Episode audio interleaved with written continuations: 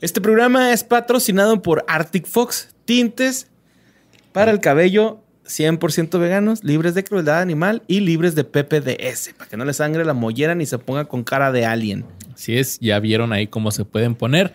Qué horrible, ¿verdad? Qué horrible al, tú, Luisardo. Y tú por no usar Arctic Fox. horrible, tan horrible. fácil Sí. que es usar Arctic Fox para todos ustedes en este ya casi mes del amor y la amistad. Más bien ya, Ya es mes del amor y la amistad. El amor, el amor. Y si ustedes de quieren cerrar ciclos, también porque se vale, ¿no? Así como que También. en vez de cortarse el cabello, píntenselo con Arctic Fox para que su ex los vea y lo, ay, bueno, mames, Ajá, ¿viste? O sea, sí, sí, una impresión Y- porque Y, y no regresen con él. Nada más que los vea y que diga, ay, güey, de lo que me perdí por pendejo o pendeja, ¿no? O sea, nada más por eso, güey, acá.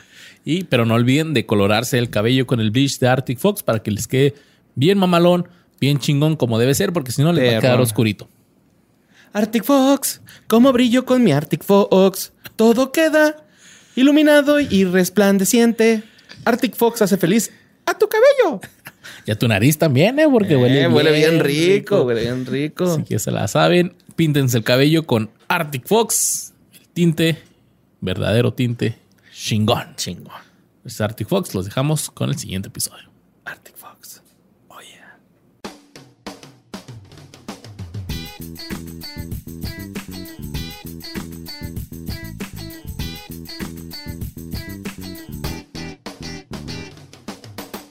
Este es un episodio más de que fue de ellos el podcast donde hablamos de personalidades, artistas, cantantes, actores y de todo que estuvieron muy presente en los noventas, en los dos miles, estuvieron en la tele, en la radio, en todos lados y de repente ya no están, ya quién sabe dónde están.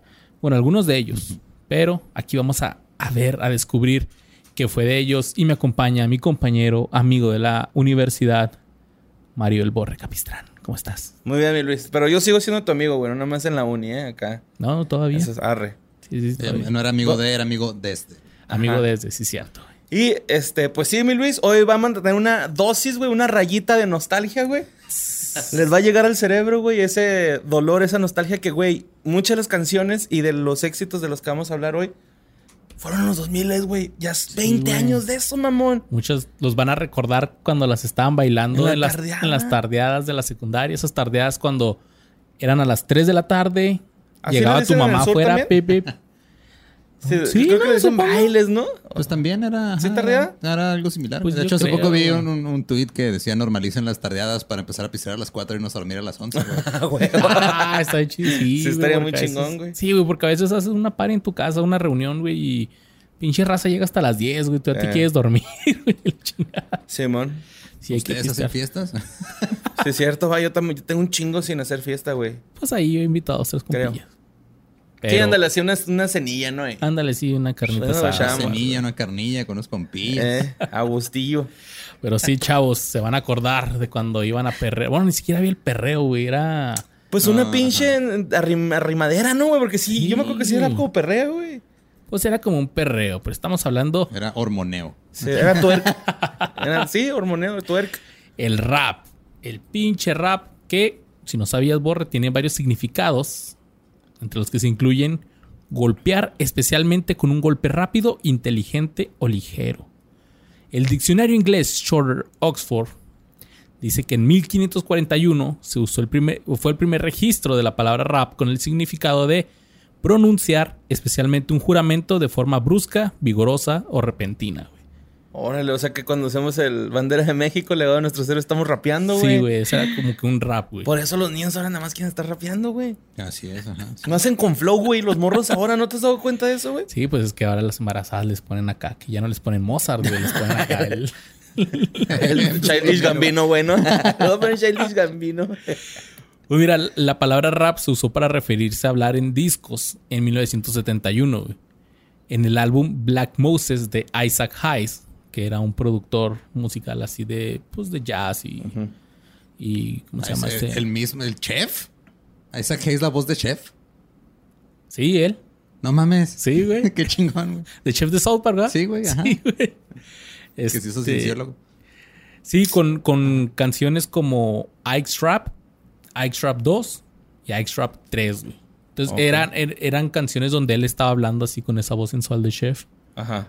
Entonces empezó a usar el Hello there, rap. children.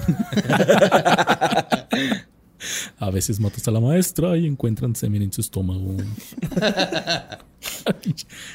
y bueno, ya más moderno, el rap se suele pronunciar, se suele hacer con un, sobre un beat, normalmente proporcionado por un DJ, un beatboxer o a capela. A la verga. Sin- Toda esta explicación del rap siento como cuando un este un reportero literal está diciendo así, reportando sobre una nueva moda que está consumiendo a la juventud del país. Así lo sentí, güey. Los gallos del rap. Qué pinche agilidad, ¿no? Esos cabrones, güey, el chile de, Sí. de, los, de las batallas y esas madres, güey. Está. Sí, cabrón. güey. Sé que hay unos que son como que lo tienes que estudiar antes, ¿no? Pero si hay una parte de improvisación así bien maciza, güey. Como que los primeros dos, tres ya lo traes, así que le voy a decir a este güey de esto, esto, pero Sí, eso sí. Ya la última es la. Traes ahí como que unas líneas precargadas, pero Ajá. de todos modos el, este, el poder hacerlo y entregarlo en tiempo y todavía sobre un beat, Sí, güey. y lo, Cabrón. contestarle al güey lo que te dijo, Simón. eso, eso Y no lo puedes doble planeado, tiempo, ¿no? Esa madre. Ay, se pasan de verga. Sí, güey. Pues Talento- bueno, es, talento- es un talento chida, güey. Está chida esa madre. Hay mucha gente que canta pues a capela el rap, así como lo ha hecho el que para mí es el más grande exponente de este género, MC Dinero. ¡Ah, la verga, güey! Pero él no hubiera podido ser el mejor sin la inspiración de los más grandes exponentes de este género a finales de la década, década de los noventas y los primeros años del nuevo milenio. O al menos los que nosotros nos acordamos y nos gustaban, borre. Ok. Así que si nos dicen que no, les faltó este güey, no, no, no. Sí, van a faltar un chingo. Sí, es la no parte es- no es uno. historia del rap, Ajá, es me sí. acuerdo de esta rola, vamos a ver qué pedo con el güey que la cantaba. Así es. Hoy hablaremos de qué fue de algunos de los raperos con los que bailábamos sus rolas en las tardes de la secundaria. Y que fíjate que uno que yo investigué, güey, nu- nunca se pronunció el, el género rap, güey, pero lo consideramos porque sus éxitos son como rap, güey, la neta, ¿no? Ok.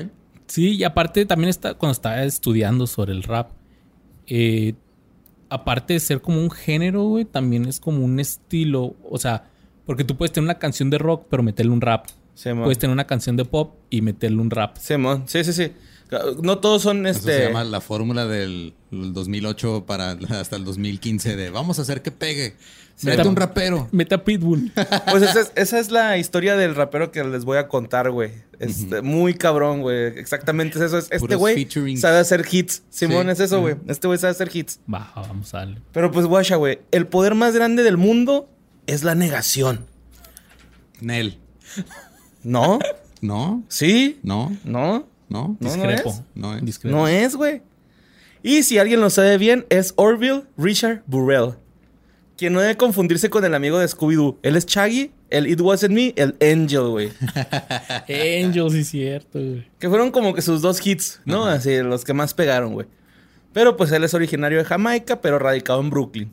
El buen Shaggy en Flatbush, que es una zona acá medio culerona. El otro no estaba platicando Sam, güey. De Nueva York. Ajá, creo que es- está gentrificada, güey, de hecho.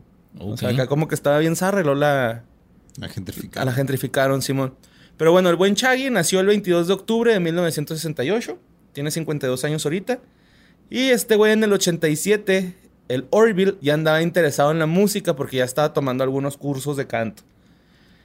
Aquí el rollo, güey, es que en el 88 se unió al cuerpo de los Marines de Estados Unidos y sirvió al ejército durante la Operación Tormenta del Desierto en la Guerra del Golfo, mamá. Sí, güey, ahí andaba el ¿Estaba güey. Desert Storm? Sí, güey, y la neta me lo imagino acá disparando y lo, it wasn't me.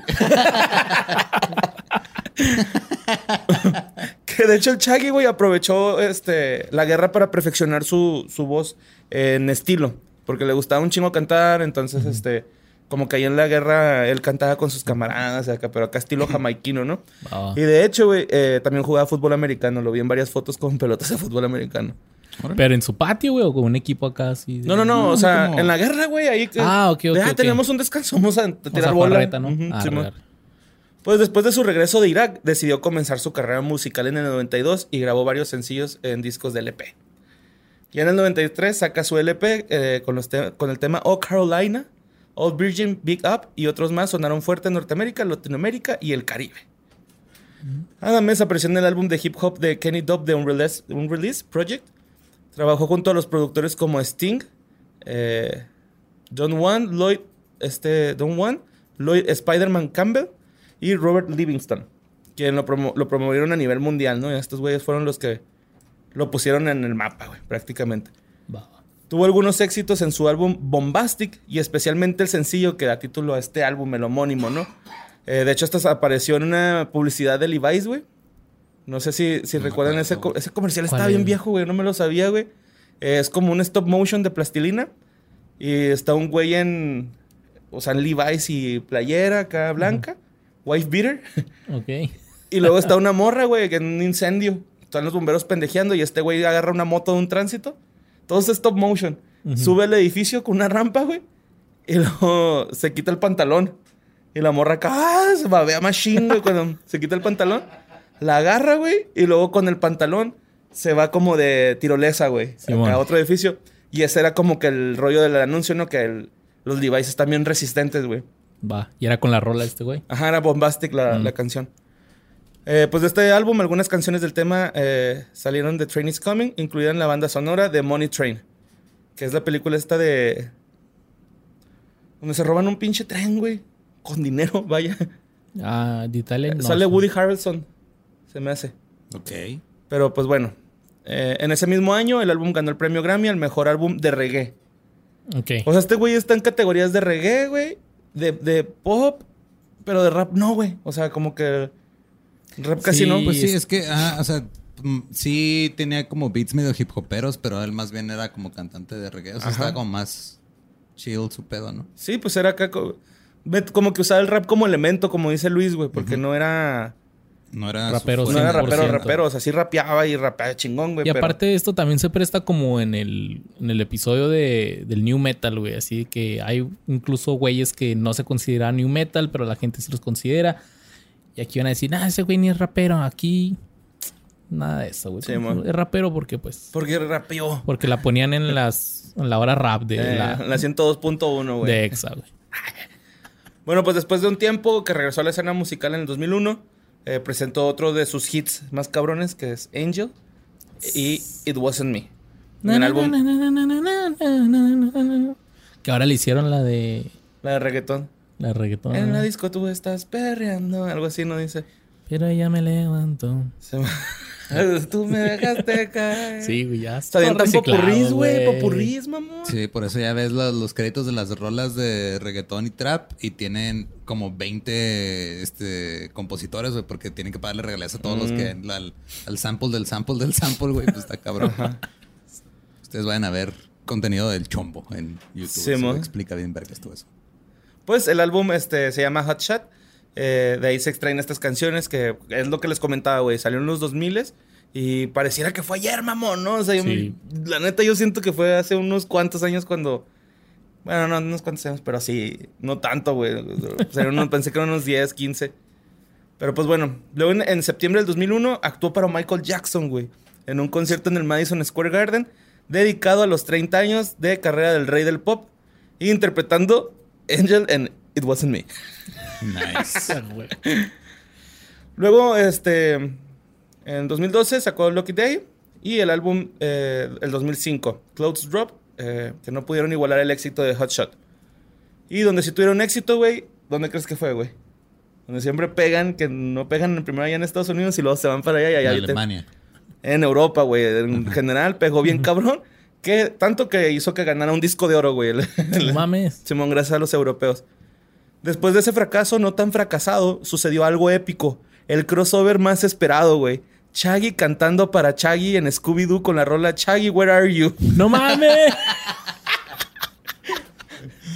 ¿Lo caricaturizaron o, No, es, es la... o nomás la voz? O... Es la normal, güey. La, bueno, la live action. Ajá. Ah, ok. Y sale no, la rola esa, ok, Where Are ok. You?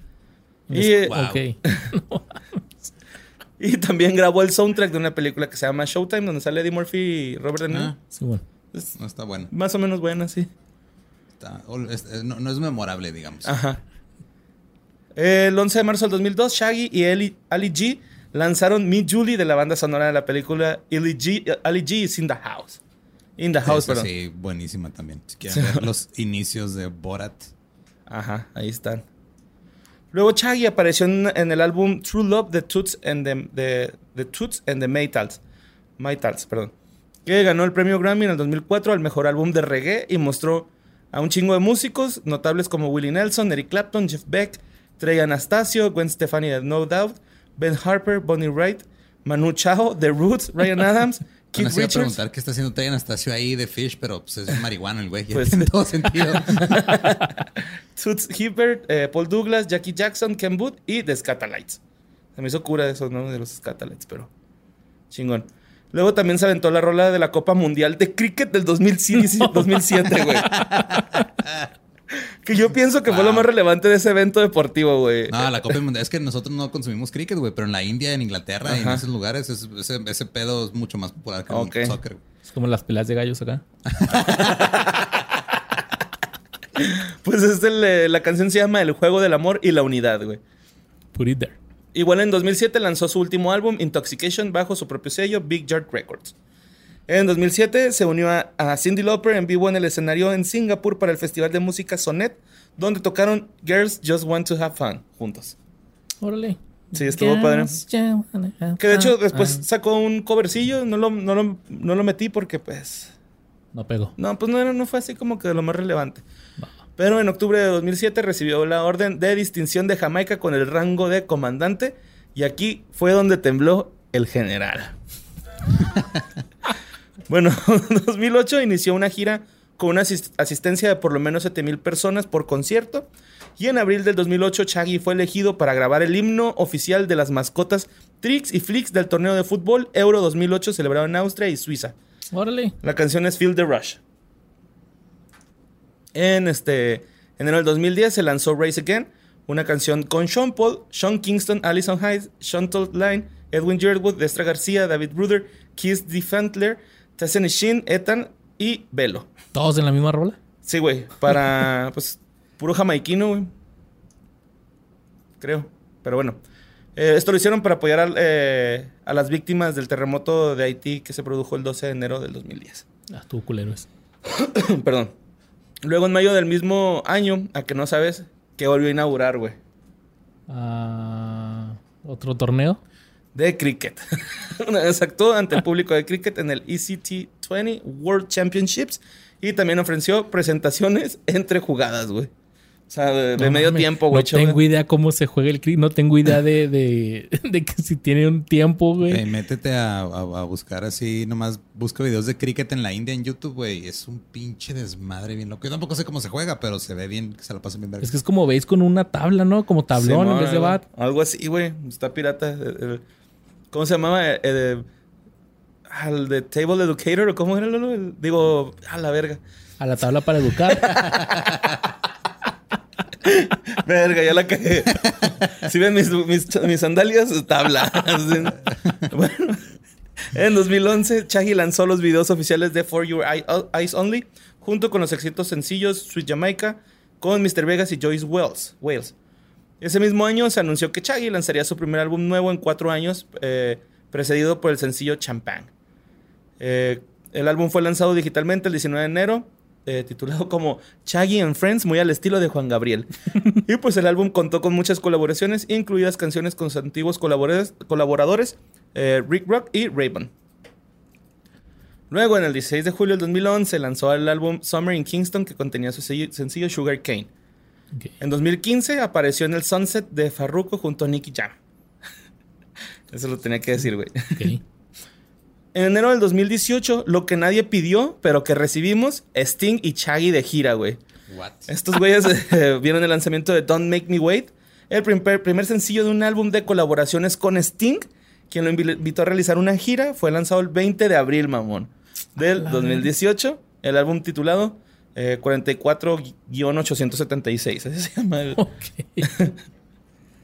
Luego- pues, Sí, güey, este güey se ha Está- hecho cosillas, güey. O sea, no, de verdad no ha estado como que inactivo tanto. No, sigue, o sea, digo, ya no ha tenido un hit tan grande, pero sigue jalando bastante. pero lo, chida, lo chido es que lo invitan, güey. Sí, de A hecho, él, no es como que el güey queriendo hacer cosas, sino lo están invitando. es que es lo, que- lo que te decía ahorita fuera al aire, güey. Como que este güey era un pinche Colaborador. creador de hits, güey. Ah. O sea, este güey todo lo que hacía con las demás personas era como hit. Así como el pinche Pitbull, güey, que también... Y La era, rola en bien, la que sale es, es hit, güey. y era bien humilde, güey. Porque le preguntaban, wasn't me.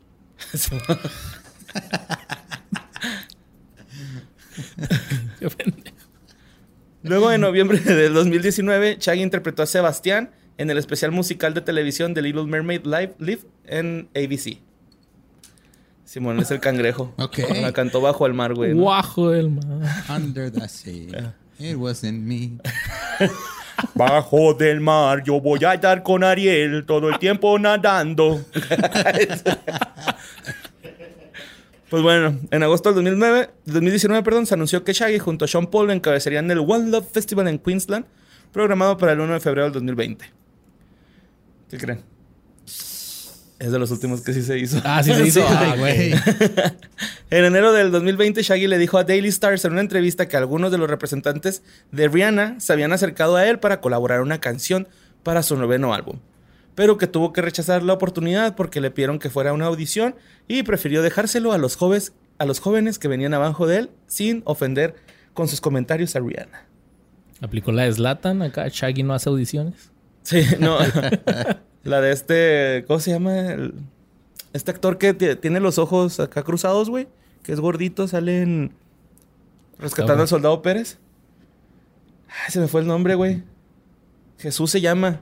Jesús Ochoa. Ah, Ah, sí. que él no, hace, Ochoa. él no hace audiciones, güey, ¿no? Es acá Ah, ok, ok. Si ya saben cómo actúa, güey, pues ya, ¿para qué quieren que vaya a audicionar? Con razón hace rato que no lo veo. Exacto. Bueno, en abril del 2020, Shaggy celebró el vigésimo aniversario de su álbum eh, eh, Hot, Hot Shot al anunciar una versión actualizada llamada Hot Shot 2020, It Wasn't Me. en la actualidad ha tenido un regreso consiguiendo notable popularidad, colaborando en el género reggaetón con canciones como Sunset eh, junto a Farruko y Lumbra junto a Cali y el Dandy. Y pues ahí sigue produciendo reggaetón, güey. Eso es lo que está haciendo ahorita el vato. Si en su tumba, cuando se muera, no dice was- Sí, güey. Pero es, es de los, de los más, este, como destacados de esa época, ¿no, güey? Yo me acuerdo que se escuchaba por todos lados esa madre, güey. Y también la de Brasil. na, na, na, na, na, na, na, na. Como que siempre ponían, las ponían juntas, güey. Y es que sí fue un hitazo, güey, la de Angel, güey. Pues, o sea, claro ejemplo, pues es esta versión, bueno, no es versión, este sample que sacaron, no sé quién chingados es el reggaetonero que sacó esa madre, güey, pero sí, güey, son cosas que, que todavía pegan y si le escuchas, yo con el reggae, güey, ¿no has visto un meme de un perrito que trae unos audífonos y que nomás está así? Sí, güey. Con la de Angel, así como que- Vibing. Ajá. Sí, güey. Está chida, güey. Qué chido por el Shaggy. Angel. Oh no, la guanema. Ok, eso estuvo bien culero. Ah, escucho vergas, güey. Pero mira, Borre, ¿cuál es el carro que has tenido que más lata te ha dado, güey? Un Chevy, güey, que tuve. Hijo de su puta madre, güey. ¿Qué hacía o qué, güey? ¿O qué no hacía? Ah, no te creas, tuve un Geo Prince, güey, que cada dos meses lo tenía que llevar al taller porque algo le pasaba, güey. Se chingaba, se Sí, calentaba de todo. y luego no, no tenía aire, güey, no bajaban las ventanas, güey, tenía que abrirlo con un fierrito el- por dentro. Estaba bien culero ese carro, güey. De milagro andaba, güey. Se llamaba El Gallo. ¿Por qué le pongo nombre a los carros? Ajá, El Gallo. Porque según yo era el, el- el que no dejaba morir, güey, no era mi gallo. ajá. Pero puro pedo, güey. Cada rato me dejaba tirado el güey. ¿Y lo que hiciste con él? ¿Lo vendiste? Lo vendí al kilo. ¿Sí? ¿Al kilo? Sí, güey, Sí, 800 güey. como 800 varos, güey, me dieron, güey, acá. Eh, pues bueno. El Bueno, mío me era... costó 200 y cacho. Mi carrito era un Sunfire convertible, güey. Estaba chida porque era convertible, pero me fallaba un chingo, güey. No tenía aire. Ajá. Y pues Pero era convertible. Bueno, pero aquí en Pero el pinche sol, güey. sol, güey, vete a la chingada. Pero cuántas veces, Borre, cuando estabas ahí tirado en la calle con el carro calentado, no te imaginabas que llegara ahí un güey a decirte, Borre, te voy a enchular la máquina, güey. Ya sé de ¿Cómo quién vas a la hablar, güey. esa madre, güey. X to the C, Exhibit, el P My Ride. Güey. no, ese era DMX. Rapero chido que a mí me tocó verlo en un concierto de Linkin Park en El Paso. Órale, no mames. Venía, che, tú raro, güey. Era Linkin Park, Mudvayne, Exhibit y Blindside, güey. Una nada más capirotada ahí. Sí, está bien, para que vayan todos los que tienen que. Güey, Yo fui por todas, güey. Bien eran los que también se pintaban, ¿no? Sí, Sí. Pero no tenían, no eran tantos. Si eran cuatro güeyes nomás. Los de Dark. Sí, el güey tenía una pinche trenza acá en las barbas, ¿no? Acá. Sí, unas azules así. Y unos pinches picos así en... Ya después de, de como el tercer álbum ya se quitaron esas mamás. Unos badías. unos badías de prepa, ¿no? acá. Pues miren, Alvin Nathaniel Joyner nació el 18... ¿Nathaniel? Nathaniel, güey. No mames. Nació el 18 de septiembre del 74 en Detroit, en Michigan, y su papá los abandonó cuando estaba morrillo. No. Y después su mamá falleció, ente- este güey tenía 10 años y se fue a vivir al Buquerque, donde vivía su papá, que ya se había casado. Pero ya en la adolescencia, pues tuvo pedos con su papá, así que se fue de la casa y se fue a vivir a Los Ángeles con, con su hermana. Fue ahí en Los Ángeles donde, pues con esta cultura del hip hop, este güey comenzó a rapear a la edad de 14 años con el apodo de Exhibit A. Exhibit como... ¿Exhibiendo? No, es que en inglés es así se les dice como que a, la, a las pruebas, así como que Exhibit A. Por ejemplo, cuando secuestran a Woody, que dice elemento A, Woody fue secuestrado. Entonces, como que Exhibit A. Así era Ok. como que- Y ya después cambió a Exhibit. Simón. Hago pinche Fue el único explicación pinche vergas, güey. Estuvo vergas, güey. Y su primera aparición en un disco profesional fue en febrero del 95 con los The Alcoholics, Coast to Coast, una canción que se llama Hit and Run. Después tuvo una gira con Liquid Crew. Qué bajo, güey, ¿no? golpea y corre, güey. Sí, En los huevillos, pum, golpea y corre, Simón. Sí, pues, se llaman Alcoholics, güey. Pues, ¿qué puedes esperar de esos güeyes? Después este güey firmó con una disquera llamada Loud Records y lanzó su álbum debut que se llamaba At the Speed of Life. A la velocidad, a la velocidad de la vida. Ok. Y este álbum en el 96 alcanzó el puesto 74, güey, en Billboard. Pero ¿dónde crees que sí pegó, güey? En Europa. en Europa, específicamente en Alemania. Allá alcanzó el puesto 11, güey. Entonces, después de, de seguir los siguientes dos años construyendo su reputación como artista underground de la costa oeste y de gira con Liquid Crew, lanzó su segundo álbum, su segundo álbum 40 Days and 40 Nights. Con su creciente número de seguidores, llamó la atención del rapero y productor y amo del universo, Dr. Dre, Eh, sí. Amo ¿Quién- del universo, sí. quien le empezó a, a invitar a pues allá hacer colaboraciones con raperos como Snoop Dogg y con Eminem. Pues este güey, pum, güey, pegó. Eh, cerró el, el año de 1999 con su primer debut como... Su primer debut, qué pendejo. ¿ah? con su debut como actor protagonizando The Breaks, una película de comedia. Ok. Exhibit también recibió una invitación por parte de Fred Durst en el disco 8 veces de platino de Limp Bizkit, Chocolate Starfish and the Hot Dog Flavored Water. La canción de Get Your Groove On. Que por cierto hablamos de Limp Bizkit. Si quieren ver, ahí busquen lo que fue de Limp Bizkit y otras bandas Negas. new metaleras con Negas. Pues bueno, su gran avance, de allá cuando pegó más chingón, fue con su tercer álbum, con Dr. Dre como productor, que vendió casi 2 millones de copias y fue platino certificado. El álbum se llama Restless. Y entonces, como Dr. Dre le vio potencial a este chavo, lo invitó a actuar en su American Up in Smoke Tour a mediados de los 2000, que contaba con Snoop Dogg, Eminem y Ice Cube, güey. Ok. Está Pinche verga ese DVD, güey, con esa. ¿Hay DVD de esa gira? Sí, de hecho está en YouTube, güey. Está casi todo el... Las canciones que se aventaron. Creo que es donde salen un chingo de Eminems, güey, ¿no? Con... No sé. No, esa es la entrega de premios, ¿no? Sí, eso Ajá, fue unos sí. Un chingo, mil- ajá. Pues bueno, el mismo año también protagonizó la película de crimen que va directo a video, llamada The East Side Us, del grupo del mismo nombre, y le hicieron un personaje jugable en el videojuego del Madden 2001, güey. ¡No mames! Sí, güey. En el... Bueno, Pues en el 2020, güey, que es el que yo estoy jugando, Ajá. sale Snoop Dogg. Ah, ¿lo puedes usar? No, es que ya ves que Snoop Dogg sacó acá un, como un documental de fútbol americano de high school, güey, en, en Ah, Netflix. sí. Sale con su equipo el que tiene. No, Entonces te puedes ir a jugar a su equipo, mandar. Yo lo mandé a la verga, la neta. Porque dije, nah, si me voy con ese güey, voy a empezar de grifo, güey. voy a ir a la verga mi carrera. Pues a este güey le gustó un chingo la actuación. y- Como en la vida real. Y siguió este apareciendo en películas de raperos como The Wash, coprotagonizada por Dr. Dre y Snoop Dogg.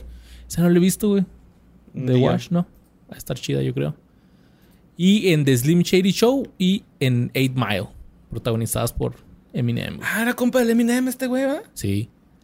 En el 2002 apareció como estrella invitada en la serie de comedia Cedric The Entertainer Presents como Mac Daddy en el episodio del mismo nombre y lanzó su cuarto álbum de estudio, Man vs. Machine. El 2004 fue un año muy importante para él, lo que comenzó con el lanzamiento de su segundo álbum recopilatorio llamado Appetite for Destruction. ¿Qué? O sea, ¿el segundo álbum ya fue recopilatorio? No, su segundo álbum recopilatorio. O sea, ya había Ah, tenido ya otro había tenido antes. uno. Ah, ya, ya, ya.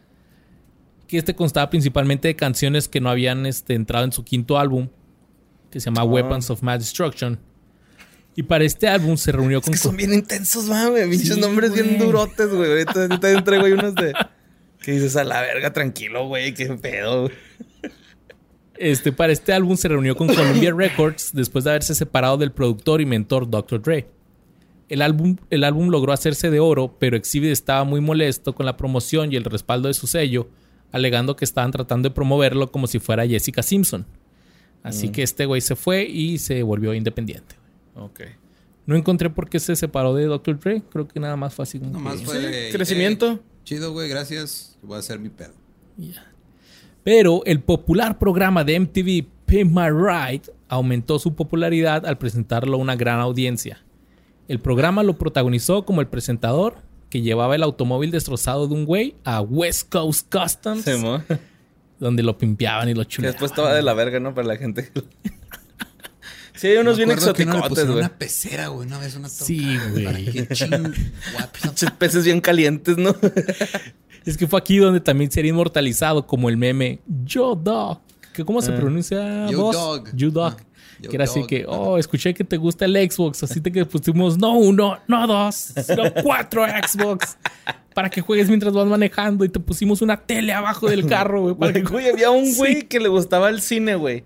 Y los vatos abrías la cajuela y lo pff, se inflaba así una Simón, chingaderota. se usaba una, una pantalla. Y era una sí, pantalla, güey, con un eh, proyector. Ey, Súper pinche- Había mamonas, uno que le pusieron atrás, o sea, que era como, creo que era una troquita o algo así, que se, la caja se convertía en mesa de ping pong, güey, una de, fus- de fútbol o algo, güey. Creo que un güey hasta una piscina le pusieron una troca, güey, o algo así. mames, güey, dices, Eso, este, eso cualquier mexa lo hace, güey. Pones una lona en cualquier, cualquier camioneta, güey. Un chingo de agua y ya. Oye, que por cierto, ya después vi algunos. Como gente que, que le pimpearon su, sus carros, güey. Que así que en cuanto se acabó el programa, terminan de grabar y le quitaban un chingo de cosas al carro. Y lo que le dejaban era así como que ya. Pues culerón, güey, ¿sabes cómo? Sí, así ¿Sabes como también que... de qué me acuerdo? Había una chava que le gustaba cantar, güey. Y se iba cantando siempre en el- así durante el tráfico. Le, y le hicieron como un mini estudio en su carro, güey. No más. Sí, que traía, un- que que traía un micrófono old school, ¿va, güey? Sí, el carro, man. sí me acuerdo de ese. ¿A ti qué te hubiera gustado güey, que te pusieran en tu carro así? Mira. que le cambiaran el fierrito por ahí, por una maribela para abrir la puerta. Sí, güey, con eso, güey. Sí, porque estaba bien mal, güey. Mi carro estaba. Güey, también me acuerdo una vez que salió uno que el carro realmente. O sea, era, era, eran dos carros, güey. Pegaron dos carros diferentes, güey. Hacia la mitad. Ajá, güey. a la mitad, güey, y está, estaba soldado, güey. Entonces, tú, güey, decía que no, esto es bien peligroso. Hay que hacerle una base. Y, o sea, le hacían cositas más acá Sí, técnicas, ¿no? Pero sí está chida. Y también está chida. en- Bueno, es que no lo vi tanto, pero enchúlame la ranfla, güey, ¿no? Estaba bueno. Ah, el de Azteca. Yo nomás vi el primero. Que Chula- es- Enchúlame la nave, güey. Enchúlame la máquina. era, ¿no? Enchúlame La máquina. Algo así. Sí, sí era el de TV Azteca, ¿no? El que hicieron acá en México. Simón. Yo nomás vi el primer la episodio porque se me hizo chida, güey, porque le enchularon la troca a un señor, güey, que, que estampó su troca en la guardería ABC cuando se estaba incendiando para poder alcanzar a sacar algo. Entonces le, le, le enchularon esa troca y le pusieron ahí. Eso ya no sé si estuvo tan chido o no, güey, pero le pusieron ahí los. Como que el- creo que los niños, bueno, los nombres o algo así de los niños, güey. Y, pero ya después ya no lo vi más. Pues que nada más tuvo como una temporada, ¿no? No fue así como que. Ya teníamos Exhibit, güey. No No necesitábamos sé, güey. a. Es que creo que, el del- creo que Pin My Red nomás se... No, era Tuneame la nave, güey. Tuneame la nave, sí, Ah, cierto, Tuneame la nave era... era la, Enchúlame la máquina nomás era la traducción de Pin My Red, pero Tuneame la nave. Sí, güey. Eh, Sí, era en TV Azteca y lo conducía Daddy Yankee, mamón. No me acordaba Daddy de eso, Yankee. güey. oh. como Daddy Ahí se Yankee. les fue la lana, yo creo, güey. Ajá. Es que a ese güey le gusta la gasolina, güey. Con eso le pagaron, ma. Ese corte y lo... ¿Tienes gasolina, güey, por favor? Pero sí, güey. P. My Ride, creo que todos soñamos alguna vez con que nos enchularan la máquina, güey. Sí, la neta sí. Pues bueno, mientras estaba con esta madre, aparte de su música y P. My Ride protagonizó la película Full Clip junto a Busta Rhymes. También protagonizó un episodio de CSI Miami que se llamaba Ah, The. The Rap Shit. No shit de mierda, eh, shit, Shit. de shit, ajá, de, de hoja. Es como hoja de cargos, ¿no? Simón. Fue host de los premios MTV Eu- Europe Music Awards 2004 en Roma. En el 2005 colaboró con la leyenda del rock Alice Cooper en una pista titulada Stand del álbum Dirty Diamonds. Y esta fue la primera vez que Alice Cooper incursionaba en la música rap. También apareció en dos videojuegos, The, Chroni- The Chronicles of Riddick, Escape from Butcher Bay, donde prestó su voz y su imagen al alcalde Abbott, y en NFL Street 2, Simón. donde era un personaje jugable. Sí, güey, y el güey jugaba chida. O sea, era como tener a Messi, güey. Ok. Ese fue mi primer juego de PlayStation 2, güey, el NFL Street. Que era como, como el FIFA Street, así Simón. que estás en la calle jugando tochito. Simón. Sí. Te haces tu equipo y tu personaje, la madre, güey. Está, está chido, güey. Al año siguiente se centró principalmente en la actuación, consiguiendo papeles en los éxitos de taquilla de Hollywood como Derelict, de Derelict, Derelict, junto a Cliff Owen y Jennifer Aniston, en la que interpretó a Dexter y en Triple X2 State of the Union Sí, cierto, ese güey era. ajá. como Salía- Seke. Sick. Sick. Simón, ajá. Y, pero en esa ya no sale el Vin Diesel, ¿va? Ya hicieron No, como que... no. Triple Sí, o sea, ya no- nomás era como agarraban otro güey que fuera el. El triple X. Ajá, en ese era Ice Cube, ¿no? Creo que sí. Creo era que el- sí, güey. También protagonizó... Simón es Ice Cube. Mira, aquí está el güey. State Sí, of the. Union. Simón, con el Ice Cube. Y prestó su voz al jefe Ted Grizzly en la película Hoodwink, junto a Anne Hathaway, Glenn Close y Patrick Warburton. En el 2006 protagonizó el drama Gridrian Gang como Malcolm Moore e hizo dos apariciones especiales en la comedia animada The Boondocks. El año también vio el lanzamiento de su sexto álbum de estudio, Full Circle, lanzado de forma independiente. El álbum se ubicó en la posición 50, pero fue un fracaso comercial, vendiendo solamente 120 mil copias. Ninguno de los tres sencillos pudo llegar a la lista de top 100, aunque uno sí, llegó al 68 en Alemania. Chingón. A los alemanes les gusta pinche... La caca. Güey. no se crean, no, no, no. No, no, no, no, estoy jugando. Y también compitió en un rally que se llama Gumball 3000 Ok. de 2007. que Está viendo que es un rally de celebridades donde van por las calles de Europa así manejando bien chingón. Y después de la cancelación de P. My Ride en el 2007, Ah, duró un rato, güey. sí, de, pues que fueron cuatro años, tres años, tres Ujú. años. Pinche presupuesto vergas, ¿no? Que tenía MTV, güey, al parecer. Pues creo que ahí ya iba como que poquito en decadencia. Sí, era como de Bueno, las seguía la época dorada más o menos. Era la época de los reality, ¿no? O sea, ya. Sí, sí. Ya estaba yendo la música para... Ajá, sí, para reality, güey. Entonces el 2008 fue el primer año en el que Exhibit no lanzó un álbum, y, pero sí protagonizó dos películas. The X-Files, I Want to Believe, como Mosley Drumming, y American Violet, como Daryl Hughes. Este año marcó también una importante caída financiera para él, ganando solo 70 mil dólares frente a los casi 500 mil del año pasado. Ok. Pues su fuerte, su fuerte era el P. My Ride. Ajá, sí, güey. Es que de hecho, su música ni me acuerdo cuáles son las más chidas, güey. No, de hecho, yo, yo, porque también digo, ah, caray, una rola de Exhibit. Y luego le puse así, Exhibit, la primera que me sale es una X, con creo que sale Dr. Dre. Ajá. Pero no, güey, la estuve escuchando y no, no, No, no. Y es la más popular de este güey. Entonces, este güey se, aparte, o sea, sí es rapero, pero se dio a conocer más por Be My Ride y por ser actor. Ujú. Pero Exhibit y su esposa Krista han tenido dos hijos juntos, Xavier y Gatlin. Ok. Pero el Xavier nació prematuramente el 15 de mayo del 2008 y murió 11 días después. Ay, bebecín, güey. Qué feíto. Sus problemas financieros aumentaron aún más, ya que tuvo que declararse en bancarrota en julio del 2009 y en enero del 2010, aunque ambos intentos fueron desestimados por el banco y sus casas y pertenencias fueron embargadas. No le pedo, puedo. El que dice salvó fue el 50 Cent, ¿va, güey? Que también se declaró en bancarrota y... Simón. Dijo, I declare bankruptcy. Sí, no, no, no. Que nadie, nadie le explicó, güey, que así no, no funciona declararse en bancarrota. güey. Pero sí, güey, estaba leyendo que este güey debía como 900 mil dólares, güey, en impuestos. No, pues No, un chingo, güey. Yo creo no sabía lo que era un contador o algo así. Sí se ve que se vio chavo, güey. Eh, hubiera ido ahí con los de Pin Bar Rider que le pusieran un contador en su carro. güey. Sabemos que tienes pedos. Sabemos que no tienes uno, pedos con no dos. Hacienda, no dos, no tres. Hay cuatro contadores. Y Hay un contador en la cajuela para cuando- Pero bueno, sus problemas financieros. Ah, ya, eso ya lo dije.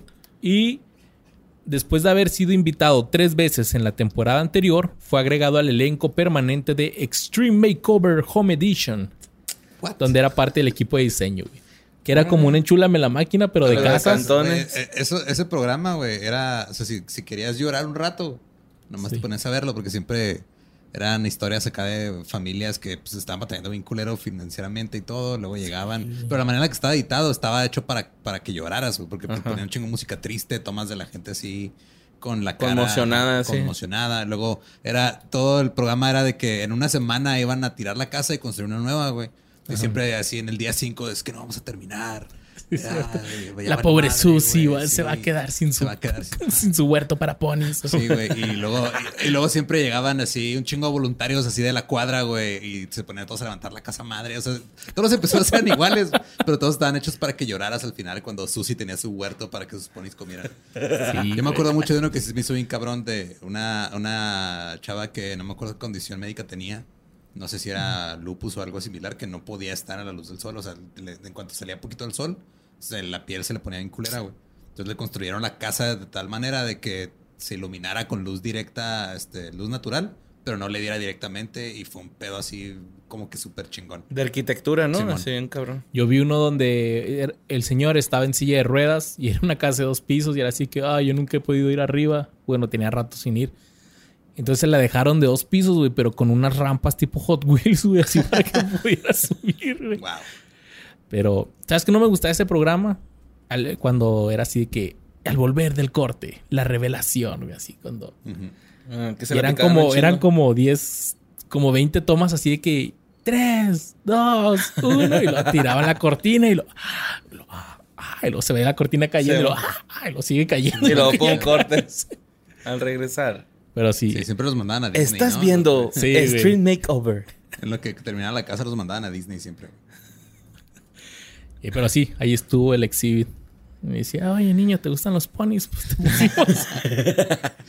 Sí, quiero un huerto, pero... construyendo- construyendo casas adentro de la casa. güey. te pusimos un pony arriba de tu caballo para que estés montando el pony y el caballo a la vez. para que tu pony no se canse, güey.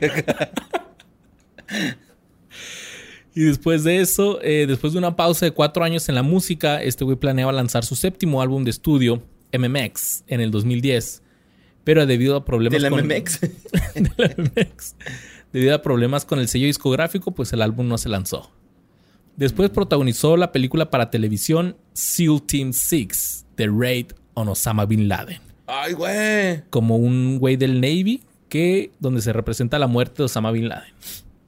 También apareció en tres episodios de Hawaiian 5-0 como Jason JC Decker a partir del 2013. Órale. El 25 de febrero del 2016 anunció que se uniría al elenco de Empire, interpretando al personaje de Shine. ¿Cuál es la de Empire? Es una... Eh, Es este. Hace poco uno de los actores se metió en un pedo porque fingió un crimen racial, güey. Ah, ok, sí, cierto, que Es la resultó ser puro de. pedo. Ajá, es de Fox, güey. Y es, sale. ¿Quién es el, el protagonista? O sea, es. eh, Terrence Howard fue el que se metió en pedos por. Ok, Ah, que me sonó. No, Justice Smollett. O sea, Terrence Howard es el, el protagonista y Justice Smollett fue uno de los actores que dijo que lo habían golpeado unos güeyes y le habían gritado cosas raciales y era puro pedo. Pendejos. Y de ahí ya no se ha sabido mucho de Exhibit, solo que actualmente tiene 46 años y su esposa Krista Joyner solicitó el divorcio en febrero de este año. No. Nuestro Exhibit se está cayendo, güey. Que alguien le chule la vida, güey, por favor. Enchula Sí, mi güey, matrimonio. Tiene, tiene pedos financieros bien, cabrón. Pobrecillo, güey. Es que ese güey sí también despegó bien rápido, ¿no? Y, y creo que por eso se pusieron de moda esas trencitas, ¿no? Simón. Como playería. Bueno, no, más como... No, sí son trenzas. Sí, las- como- ajá. Sí, son dreads. Dreadsillas, ¿no? Simón. No sé. También sale en un video de Korn donde salen varios raperos, Snoop Dogg y otros güeyes que hacen como si ellos fueran Korn, pero negros. Ah, re, re, qué chido. Está chido eso. Bueno, pues a mí la neta, güey, me gustaría echar una birria con esas personas que se saben el intro de I'm Still in Love de Sean Paul para no solo decir en a Sean Paul en Shesha. y la neta al principio dice brincolín, como brincolín, ¿no, güey? Bueno, pues Sean Paul también se llama Francis, güey. Y llegó a este mundo el 9 de enero de 1973. Nació en Kingston, Jamaica. Viene de una familia de nadadores, güey. Aunque su jefa es, es pintora reconocida, el jefe jugaba waterpolo profesional. Y él desde los 13 hasta los 22 años formó parte del equipo nacional de waterpolo. Pero abandonó el deporte porque quería lanzar su carrera musical. Oye, que está bien.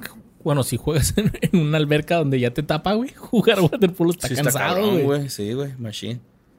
Y pues el vato estudió para dar gestión hotelera, güey. Esto es real. ¿Turismo? Pues sí, no es turismo, güey. O- Simón, daba o- presentaciones así para turistas, pero no entendía ni verga, güey. Brincolin. Sean Paul en Shesha. La conferencia. bueno, pues Jeremy Harding es el manager de Sean Paul, güey. Él tuvo noticia por primera vez de este güey cuando su hermano le pidió ir a un micrófono abierto en Kingston. Eh, porque pues este güey tenía un estilo de voz acá medio pues, particular, ¿no? El vato le gustó y le dijo que se diera una vuelta al estudio pues, en alguna ocasión, ¿no? Entonces Harding terminó encontrándose con Sean Paul cuando este vato fue al estudio para pedirle un consejo. Durante ese encuentro grabó una pista de ritmo vocal con Harding y durante el proceso se creó la canción Baby Girl. Que pues, es- fue como que la primera canción que, que se, se escuchó así machín de él, ¿no? Pero pues bueno, este güey empezó a pasar todos los días, eh, como que pasaba al estudio así un ratillo, güey. Y los dos empezaron a colaborar en varias canciones, eh, grabaron Infiltrate. Y Sean Paul empezó a traer eh, la atención de la prensa local, local y en chinga Harding formalizó su relación de manager con este cabrón. Mientras contaba esto, sonaba de fondo todo este tiempo en mi cabeza Baby Girl de Sean Paul, güey. y también cuando lo escribía, güey, lo estaba así son- sonando Baby Girl. ¿Cómo eso? Pinche Luis. Pues es que es Sean Paul, mamón. Sí. Pero el 21 de marzo del 2000 fue lanzado su álbum debut Stage 1 con BP Records. Y en agosto del 2001, Paul firma contrato discográfico con Atlantic Records. En el 2002 es lanzado el sencillo Gimme the Light, Bacalaca Bacalac Mo. y Paul dominó, güey, con el, el Dirty Rock, el agitado aire durante eh, el 2003, apareciendo en hits co- por Blue Cantrell eh, y Beyoncé. Y también realizó una versión de la canción de Bob Marley, Three Little Birds, en co- conjunto con Siggy Marley. Eh, Esto fue para la película eh, animada Espantatiburones. O sea, Ok. sale este güey ahí con el, el Siggy Marley. Perdón. Que está chida esa, eh. Mucha gente no le gustó. Pero a mí Yo sí. nunca la he visto, güey, fíjate. ¿No? Es que como de esas movies que siempre he querido ver, pero... Es de Will, sale Will Smith, ¿no? O Sí, sale Will Smith, Angelina Jolie, como peces. Ajá, sí, sí, sí. bueno, el tercer álbum de Sean Paul eh, fue The Trinity. Fue lanzado el 27 de septiembre del 2005. El álbum produjo cinco grandes éxitos: We Be Burning, Ever Blazing, Give It Up to Me, Never Gonna Be the Same y Temperature. El video de Give It Up to Me con Keisha Cole también fue presentado en la película Step Up en 2006. Step Up, ¿Cuál es esa? Es la de. Es una de baile, ¿no? Ah, el baile, es cierto. Mira, Saga, Sí, sí, sí. Saga Un Paso Adelante se llama. ¿No es donde sale este Channing Tatum? No, ¿verdad? No, Mm, esa es como de strippers, ¿no? No sé, pero ya sé, ya sé cuál es la de Step Up. Simón. Baile caliente. baile improvisado. No, Eh, sí, güey, en la primera Step Up es Channing Tatum. ¿Sí? Simón. Ah, ok. La que tú decías es la de. mm, Que sale también Gabriel Iglesias, ¿no? Que, A los strippers, Sí, la los Magic Magic Mike. Magic Mike. Ajá. Sí, también sale en esa, pero... de- de- o sea, Channing Tatum se hizo famoso en Step Up. Ok. Eh, además colaboró con Daddy Yankee en la canción Oh Man para el álbum Barrio Fino en directo. Al final la canción salió gratis y fue un éxito, güey. O sea, no les costó nada hacerlo. Pues yo creo, güey. Pues que creo que fue en vivo. O sea, como que llegó el güey ahí a cantarla con él en un concierto y Ujú. o sea, pues ya a lo mejor la regalaron, ¿no? Y los de audio, chingamos, mira, tenemos un pinche rolón aquí. Se Imperial Blaze es el cuarto disco de Sean. Salió en 2009 y la canción más exitosa del, exitosa del disco es So Fine. Con más de 60 millones de reproducciones en YouTube. Eh, Press It Up, que también alcanzó importancia con más de 26 millones de vistas. Luego salió, ay güey, Tomahawk Technique, que salió el 2000, en 2012. Es el quinto disco, cuenta con algunos éxitos que la rompieron en el YouTube en su tiempo, güey. Ahorita pues ya. De hecho, todavía salen con el formato así de en cuadrito, güey. Ah, ok, sí. De que pues ya están bien viejas. Durante 2003, eh, Sean Paul trabajó en su sexto álbum de estudio, Full Frequency. Y en 2014 fue el principal artista internacional en las fiestas de Palmares 2014 en Costa Rica, donde cada año más de 15.000 personas se reúnen para el concierto de clausura. Güey, yo quiero ir a Costa Rica, güey. Estaría chido, ¿va? Sí, güey. Saludos. ¿Hay, hay fans de Costa Rica? Saludos. huevo. pura vida ya, güey, pura vida. En junio del 2014 fue lanzada una versión bilingüe de Bailando de Enrique Iglesias junto a Sean Paul, Gente de Zona y de Semer Bueno. Ahí está. Bailando, bailando. Ah, no, esa es otra. Yo te conocí bailando. No, pero esa no es Enrique. Pues no. No es la de Uno, bailando. dos, tres. Ya, si no con eso te la que sí. En septiembre de 2014, Sean Paul confirmó que había dejado la etiqueta Atlantic Records y continúa como artista independiente. Pero se, ca- se cagó el vato, porque en 2018 lanza Mad Love, de, pre- la- de prequel su- de su primer EP. Eh, contiene colaboraciones con numerosos eh, artistas, de los cuales se destacan Dua Lipa, Major Lazer, David Guetta, Becky G, Tori Lanez, Ellie Goulding, Migos y Jen Aiko. Va. Tanto No Lie y Mad Love como Tip On It gozaron de ser grandes éxitos. Y en 2012, Sean Paul se casó con Jodie Stewart, una presentadora de televisión jamaiquina. En agosto del 2016 fue anunciado que la pareja estaba esperando a su primer hijo. Ah. Y este nació en 2017, el 26 de febrero. Sean Paul anunció el nacimiento de su hijo Levi Blaze. Y su segundo hijo Remy nació el 20 de agosto del 2019. Remy Valenzuela. Yo creo. Yo- es, es Remy, Remy Paul. El Shesha. Remy Shesha. el 9 de mayo del 2021 se ofreció un concierto. Esto es lo último que ha hecho. El 9 de mayo del 2021 se ofreció un concierto en el Dream Stage en donde Sean Paul estuvo con su full band desde el puerto de Kingston. Y pues ahora Sean Paul está listo para lanzar su octavo álbum de estudio, Shorsha, con Island Records este verano. Se tragó sus palabras, dejó de ser independiente y ahora está con Shorsha, su nuevo disco. Shorsha. ¿Le entiendes al título del disco? Sí, claramente. Yo no, no, como a todas las canciones de Sean Paul. Bring Colin and the- Pinche Sean Paul, güey. Pues miren, para los más chavos que han crecido junto con la cultura de los memes, seguramente han visto este meme que es sobre una frase de una canción de rap. El meme consiste en colocar cualquier fotografía de alguien, el que sea, conduciendo cualquier tipo de vehículo, pero con la frase They see me rolling. They say me rolling, they hating. Mi favorita es una throne de, and trying to es un video catch del me Luigi en Mario reading. Kart, güey, que se voltea a ver así con cara de malo. Pero calentando conchitas, ¿no? Pues por si no lo sabían, esta frase viene de una canción de rap del 2005 llamada Riding del rapero Chamillionaire. Chameleon. They see me Chameleon. rolling. Chameleonaire. Trying to catch me that reading. My music's all loud. Mando un saludo a mi carnal Vladi, güey. Que le gustó un chingo esa rola. Que, y, güey, me cagaba que la pusiera porque la ponía siempre, güey. Güey, es que, mira, súbete a tu carro, baja las ventanas, hace el asiento para atrás, saca la mano y pone esa rola. güey. Pues sí. They see me rolling. y ahorita ando escuchando Commander y la verga este, güey. Oh, ch- Saludo, carnal. Te mando un besillo. ¿Qué fue el Commander, güey? Ahí anda bien alterado. Yo conozco Con su- las manos engarrotadas. Yo La conozco a su primo. Sí, yo también conozco a su primo. ¿Tú también lo Tú conoces? también lo conoces, Sí. nada más que no sabes que ¿No es su sabes primo. quién es? ¿Quién es el primo del Ahorita te decimos fuera del aire. Ah, ok. Bueno. Pues sí se fue al rancho, ¿no? Porque decía que... Sí, señor. Yo, Yo soy soy del de- rancho.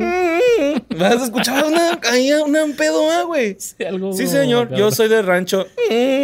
Soy de... Se escucha un... Pero que bien chingo, era una... Este, una foto del Commander como asustado, güey, que decía tu publicación hizo asustó al Commander. La mandíbula entumida, los dedos engarrotados. Hay que hacer una de banda, Saben güey, que soy cocaíno.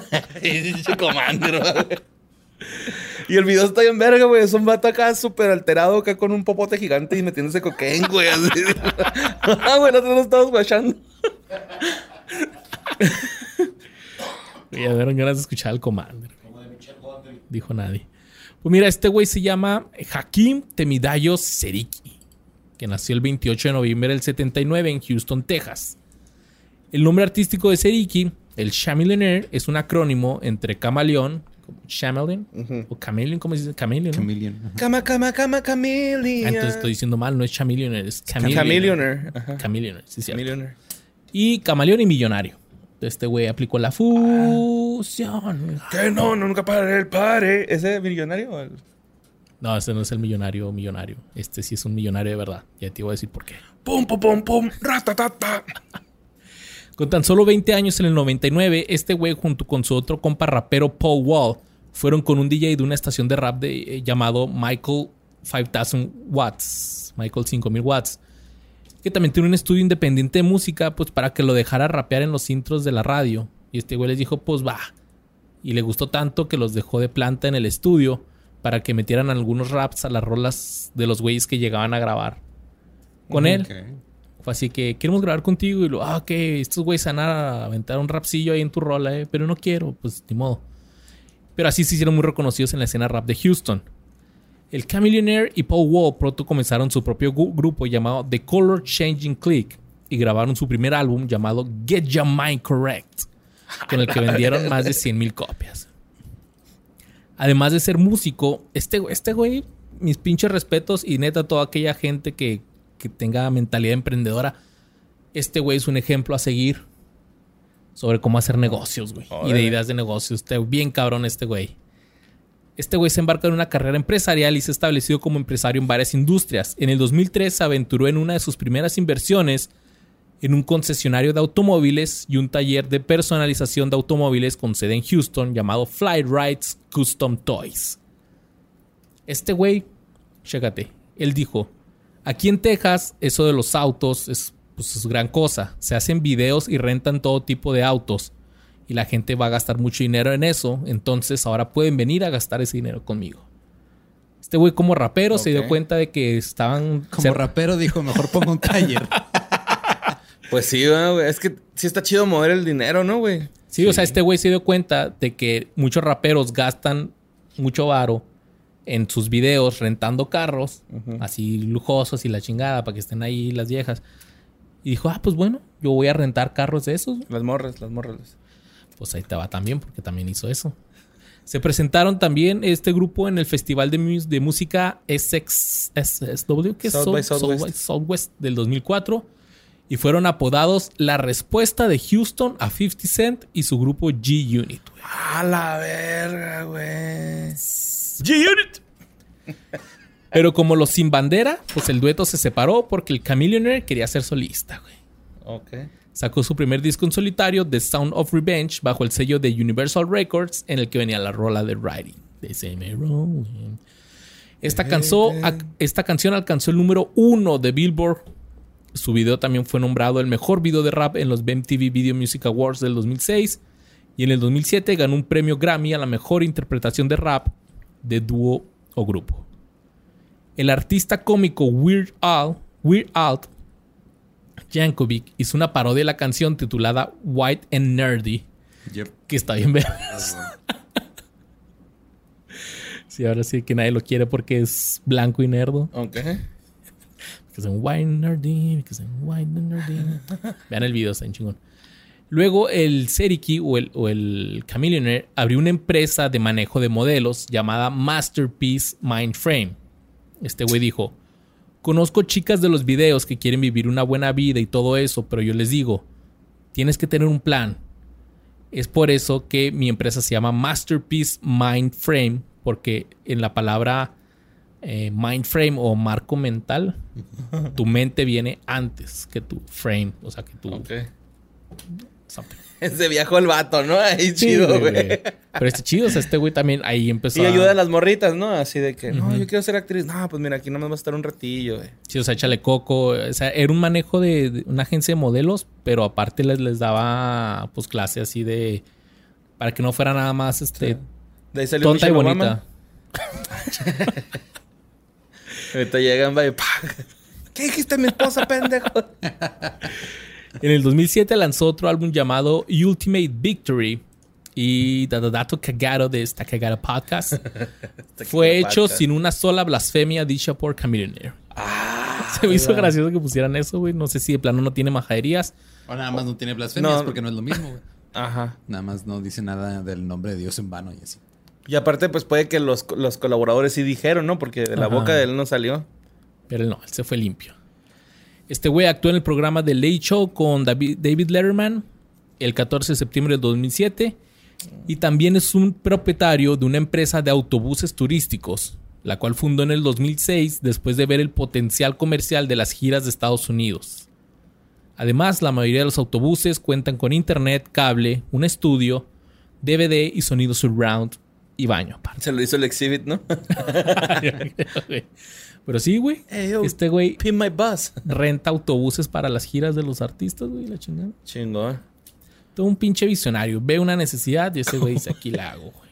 El pendejo del Fluffy, güey, en un especial tiene un chiste donde dice que el, el chofer de su camión de tour, güey. ¿Gabriel Iglesias? Ajá. Ajá. Que es bien acá, este, como redneck, ¿no? Así como...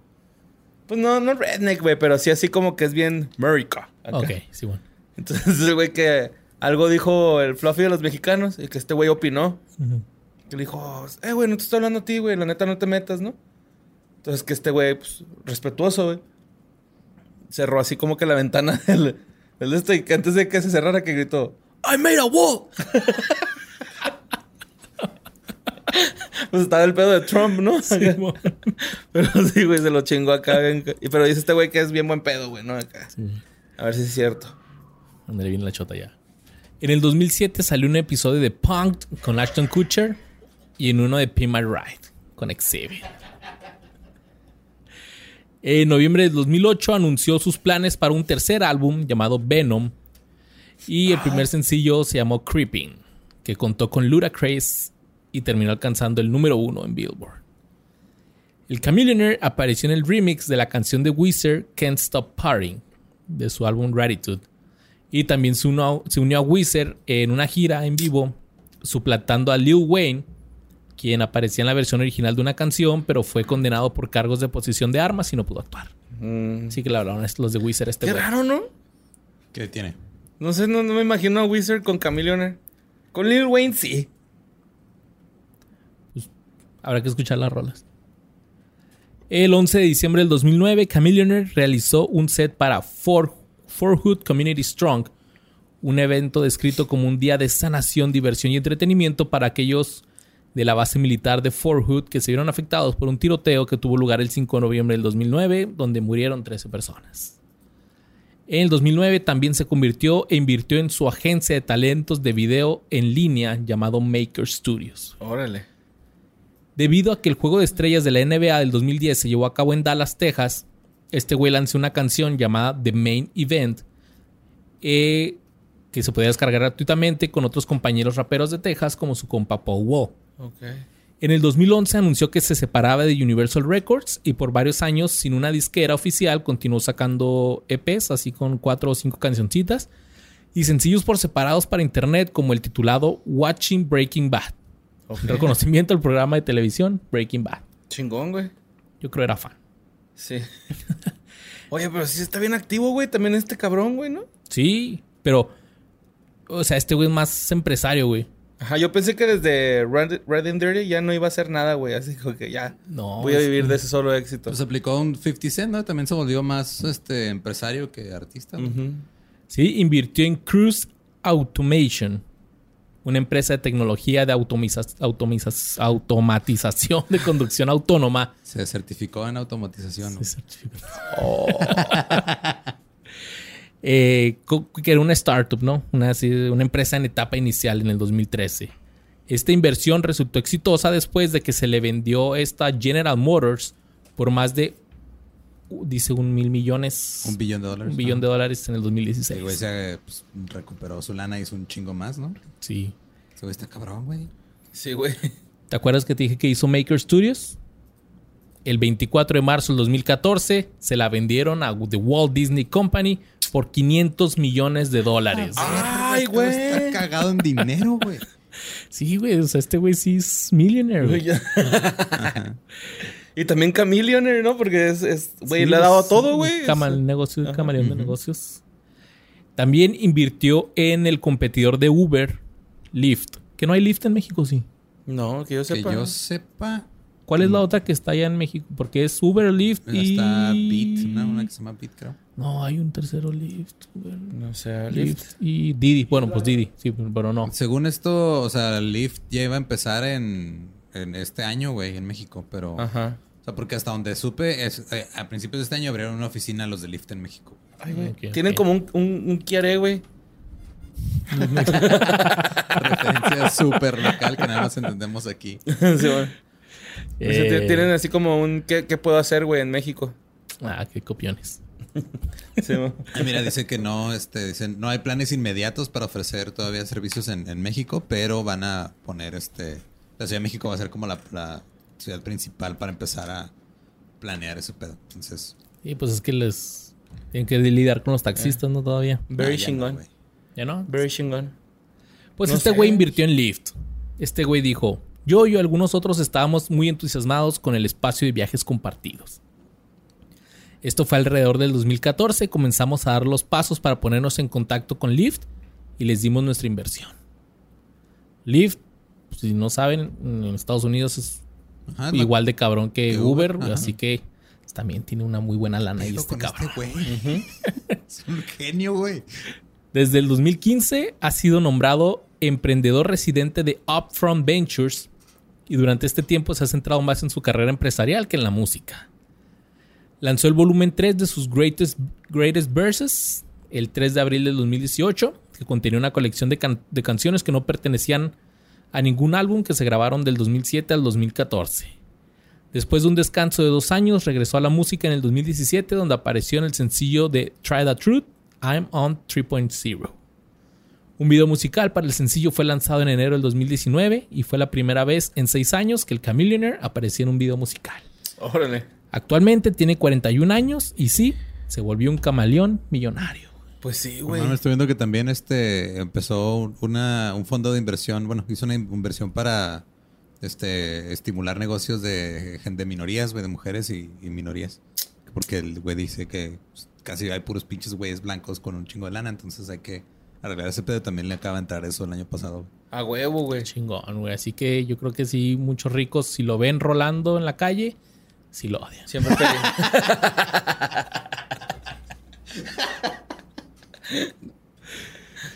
Así es. Pues sí. De hating. Muy chingón, güey. eh. Chameleonaire me, me impresionó. Yo pensé que iba a ser así como que no, pues nomás ese fue su éxito y ya. Y es que, y es que se ve así como pues tiradote, güey. Pues, es que sí, en ese sí, entonces, ah. güey. Ajá. O sea, ¿Sí se llama video de-?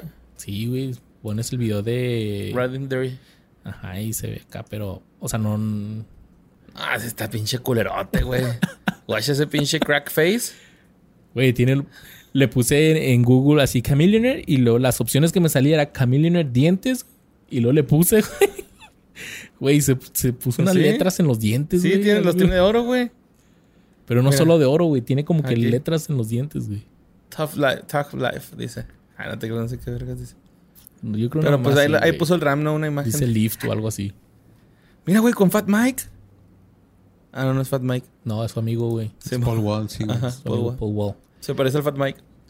Y es así el Chameleonaire, amigos. Pues bueno, mira, nos vamos a ir a los ads, güey. Ya. Yo sé que muchos ya saben qué pedo con el siguiente, güey. Pero pues eh, él es, es Earl Simon. Earl. Earl Simons. Conocido en el planeta hip hop como DMX, Darkman X o The Divine Master of the Unknown. Su estilo de rap, güey, pues todos sabemos que es bien pinche agresivo, güey. El vato lo canta a gritos, no es acá como que, como que va a ser norteño. ¿Cuál es su canción más, más Ex conocida? come give it to you. O party up.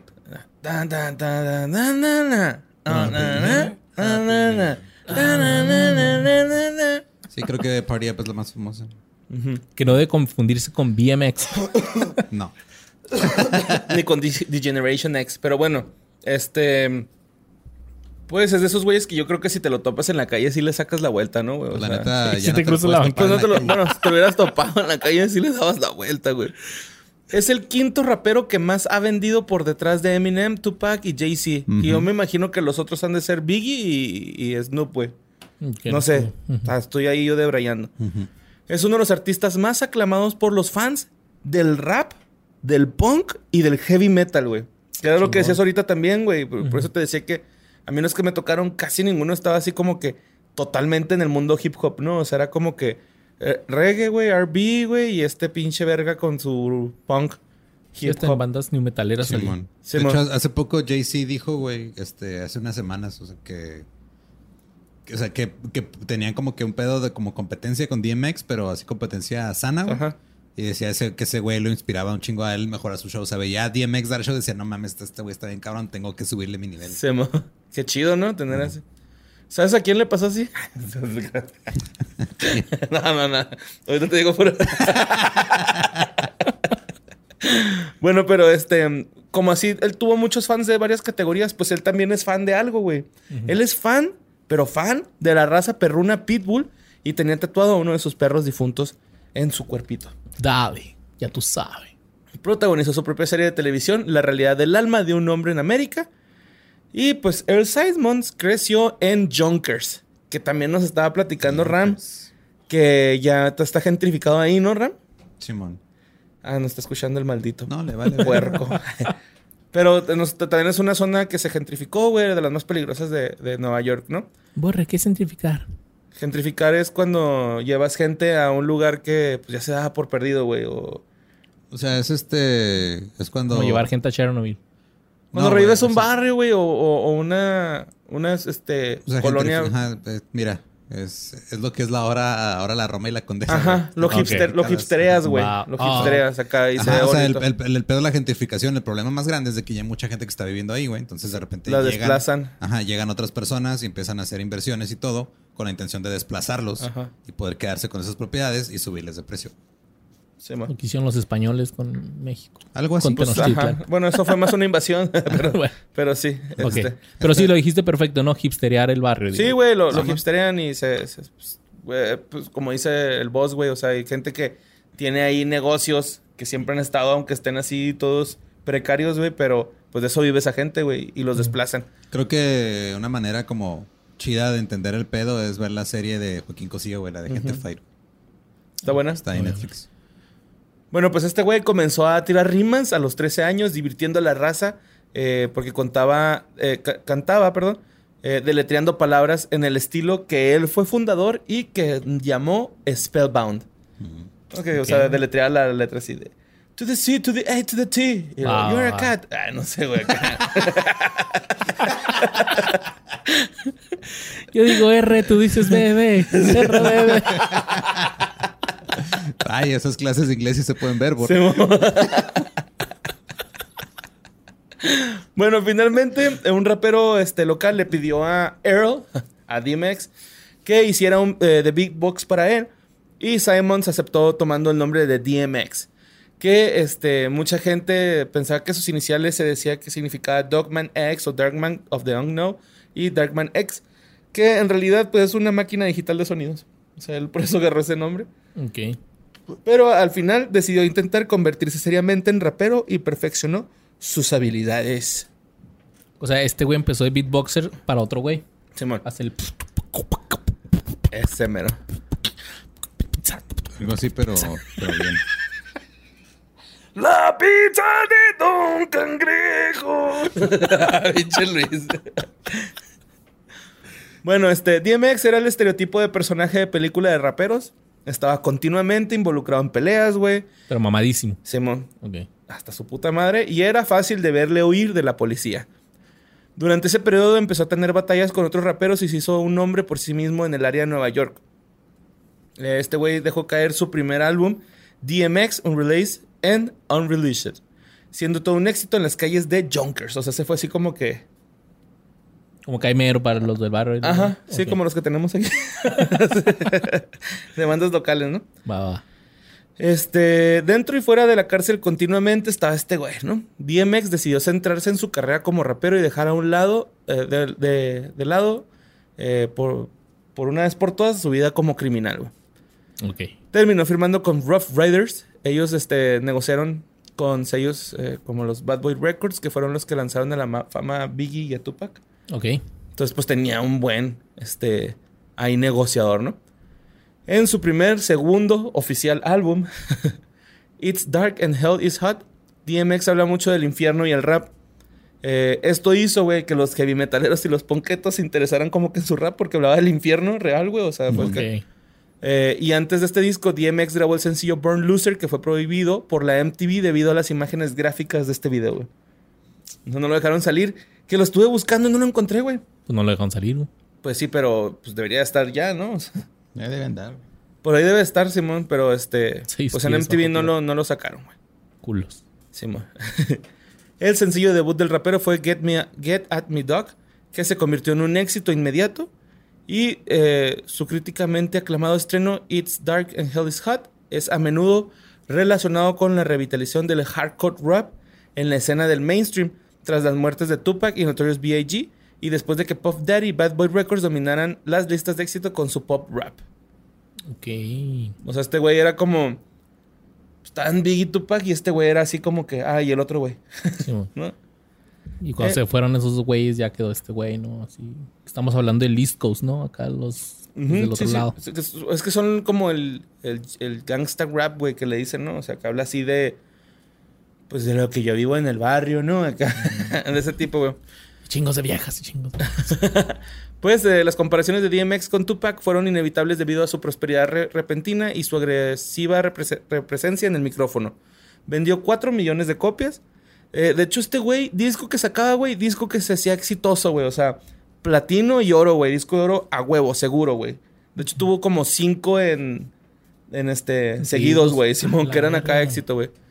Tras el lanzamiento del álbum en mayo, DMX fue acusado de violar a un stripper en el Bronx, aunque más tarde sería declarado inocente. ¿Cómo?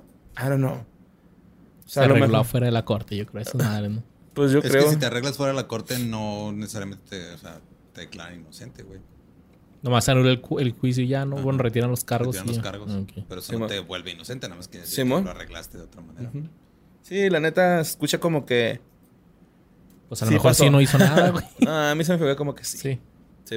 Sin pruebas, pero sí. Sí, güey, pues es que es muy malo este güey. Porque de hecho, bueno, más adelante verás, güey, que se me hizo también chistoso un dato cacaro de esta cagapaca. Bueno, hizo su debut cinematográfico con Nas y Method Man en la película Belly de Hype Williams por el 98-99. Conformó el grupo de Rap Murder Inc., creado por Irv Gotti. Estuvo integrado además por. eh, se le puse eh, X de por. Yo, X iba a decir Exhibit, pero no. Estuvo este, integrado por JC, J. Rule, J.A. Rule, asociados con Mike Jerónimo. Y aunque no duró mucho, salieron rolitas chidas como Money, Cash and Hose, Blackout, Murdergram, and It's Murder, and Why We Die. Güey, ve los títulos, güey. O sea, están pesados, güey, estos vatos. Bueno, este güey. Pero bueno, DMX lanzó su segundo álbum antes de que finalizara el 98. En la portada de Flesh of My Flesh, Blood of My Blood, apareció una polémica foto del rapero cubierto con sangre de marrano real, güey. O sea, el güey acá de tráiganme toda la sangre del matadero de los marranos. Y se- el güey sale así cubierto de sangre, güey. Ok. Eh, que también fue una portada pues, pol- Controversial, sí, polémica, cabrón. Controversial. 98, pues por ahí anda el Marilyn Manson, ¿no? También haciendo sus pendejadas. Sí, pues este güey estaba más hardcore, güey. Pues yo con acá- razón acá, yo creo los, los metalerillos era así que, ah, guacha, güey, esta portada, güey. Y luego lo ponían en el disco y lo. ¿Qué es esto, güey? ver, a ver. Y'all gotta make me lose my mind. Bueno, Tengo la este. letra aquí. este- Y van a andar cantando pendejadas, güey. Con razón lo vi ahí, güey. Dije, ¿cuánto? Arre, arre. Bueno, DMX acompañó a Jay-Z y a Redman en Method Man en el Hard Rock Knock Live Tour al año siguiente. Y pues como hay raza que no se puede controlar lo que les está diciendo, güey. Durante una parada en uno de sus eh, en el tour, güey, en Denver, DMX fue detenido, güey, por apuñalamiento, güey. ¿Dónde? Aunque más tarde sería puesto en, en Denver. Aunque más tarde sería puesto en libertad. Fue acusado de asaltar a un hombre de Junkers que según dice había acosado a su esposa en mayo. O sea, algo Pero- fue contra un acosador de su esposa y lo apuñaló. Ajá. Según él. Pero es que lo asaltó, lo apuñaló y resultó ser un acosador. No, o sea, es que si es la traducción de assault en de inglés a español, no es de que lo haya saltado de robar Ah, algo, ok, ok. Es Es de- que se le, se se, le se puso al tiro. sí. Ajá, Ajá. ok, ya. Pues yo, pues, iban de gira, llegaron a Denver y este, aquí vive este hijo de su pinche Sí, madre. no, ahí viene este verga. Sí, necesito, necesito buscar una fecha en Denver ya. Pues ahí se lo pinches y le tiraron al compa, güey, a la verga, güey. Pero bueno, los problemas de este cabrón, güey, no, nomás no paraban, güey, ya que el tío, que era el manager, eh, fue accidentalmente disparado por casualidad en un pie, güey. Esto me suena a cártel de Santa, güey. ¿no? Nomás que esa pinche bala botó y le dio en la cámara, güey, este güey. Eh, fue en un hotel de Nueva Jersey y la policía registró la casa de DMX en la que recogió, bueno, más bien este, los cargos por los que lo agarraron fue por crueldad animal, armas y cargos de posesión de drogas contra el rapero y su esposa. Ok. Que lo de los animales se me hace que tenía como que animales exóticos, güey, sin este... Sin atención. O Pues sea, más sin atención, sin papeles, güey. Ah, Entonces, este, porque el vato sí es amante de los animales, te digo que es fan de los, de los pitbulls, güey. Entonces yo creo, han de haber dicho ahí en el, los güeyes que catearon el cantón así como que, pues sí, güey, tiene unas guacamayas, pero pues no tiene, y se clasifica como crueldad animal, no, no entiendo qué pedo. Bueno, pues DMX sacó un tercer álbum, eh, And Then There Was X, hacia finales del 99, donde sale Party Up, ¿no? Fue su sencillo más exitoso desde Get At Me Dog. Tras resolver finalmente sus problemas con la ley, DMX volvió al estudio y completó su cuarto álbum The Great Depression. Pero antes de que firmara con Rough Riders, apareció en varias canciones como Rough Riders Anthem, tema grabado en el 93, mostrando su buena relación con Rough Riders Corp. El disco, una vez más, se convirtió en número uno en las listas, siendo rápidamente platino. Te digo, güey, este güey así, disco que sacaba, güey, platino. En 2002, este güey eh, escribió un libro autobiográfico titulado Earl, la autobiografía de DMX. También tuvo un amplio expediente de detención. Luego este sacó Grand Champ, que fue el quinto álbum. Eh, en esta, este álbum, güey, fue como que el más criticado porque los fans y los críticos se sintieron como que decepcionados con la entrega del disco, como que no era lo que esperaban. Ya no había sangre marrano. no. Y, pero consiguió el, el disco platino en chinga, güey, ¿no? O sea, fue de los álbumes más vendidos de estos güeyes más rápido. Sí, pues que antes tienes que comprar el disco y después te decepcionabas. Ajá, sí. Y como sus demás álbumes, pues este álbum venía con una noticia, güey. DMX tenía pensado retirarse del rap game. Y que Grand Champ era su, su último álbum en el que iba a estar, ¿no? Pero en 2006 decidió terminar su retiro, ya que tenía planes para la grabación de un nuevo álbum junto a uno de sus amigos de jerga, Little Voodoo. Aplicó un molotov entonces. Ajá. Ya nos vamos a separar, ya me voy hasta el último. Compren este disco en chinga porque es el último. Ajá, y no finta. Ah, te creíste. Luego este, sacó su sexto álbum, que era Year of the Ducks Again.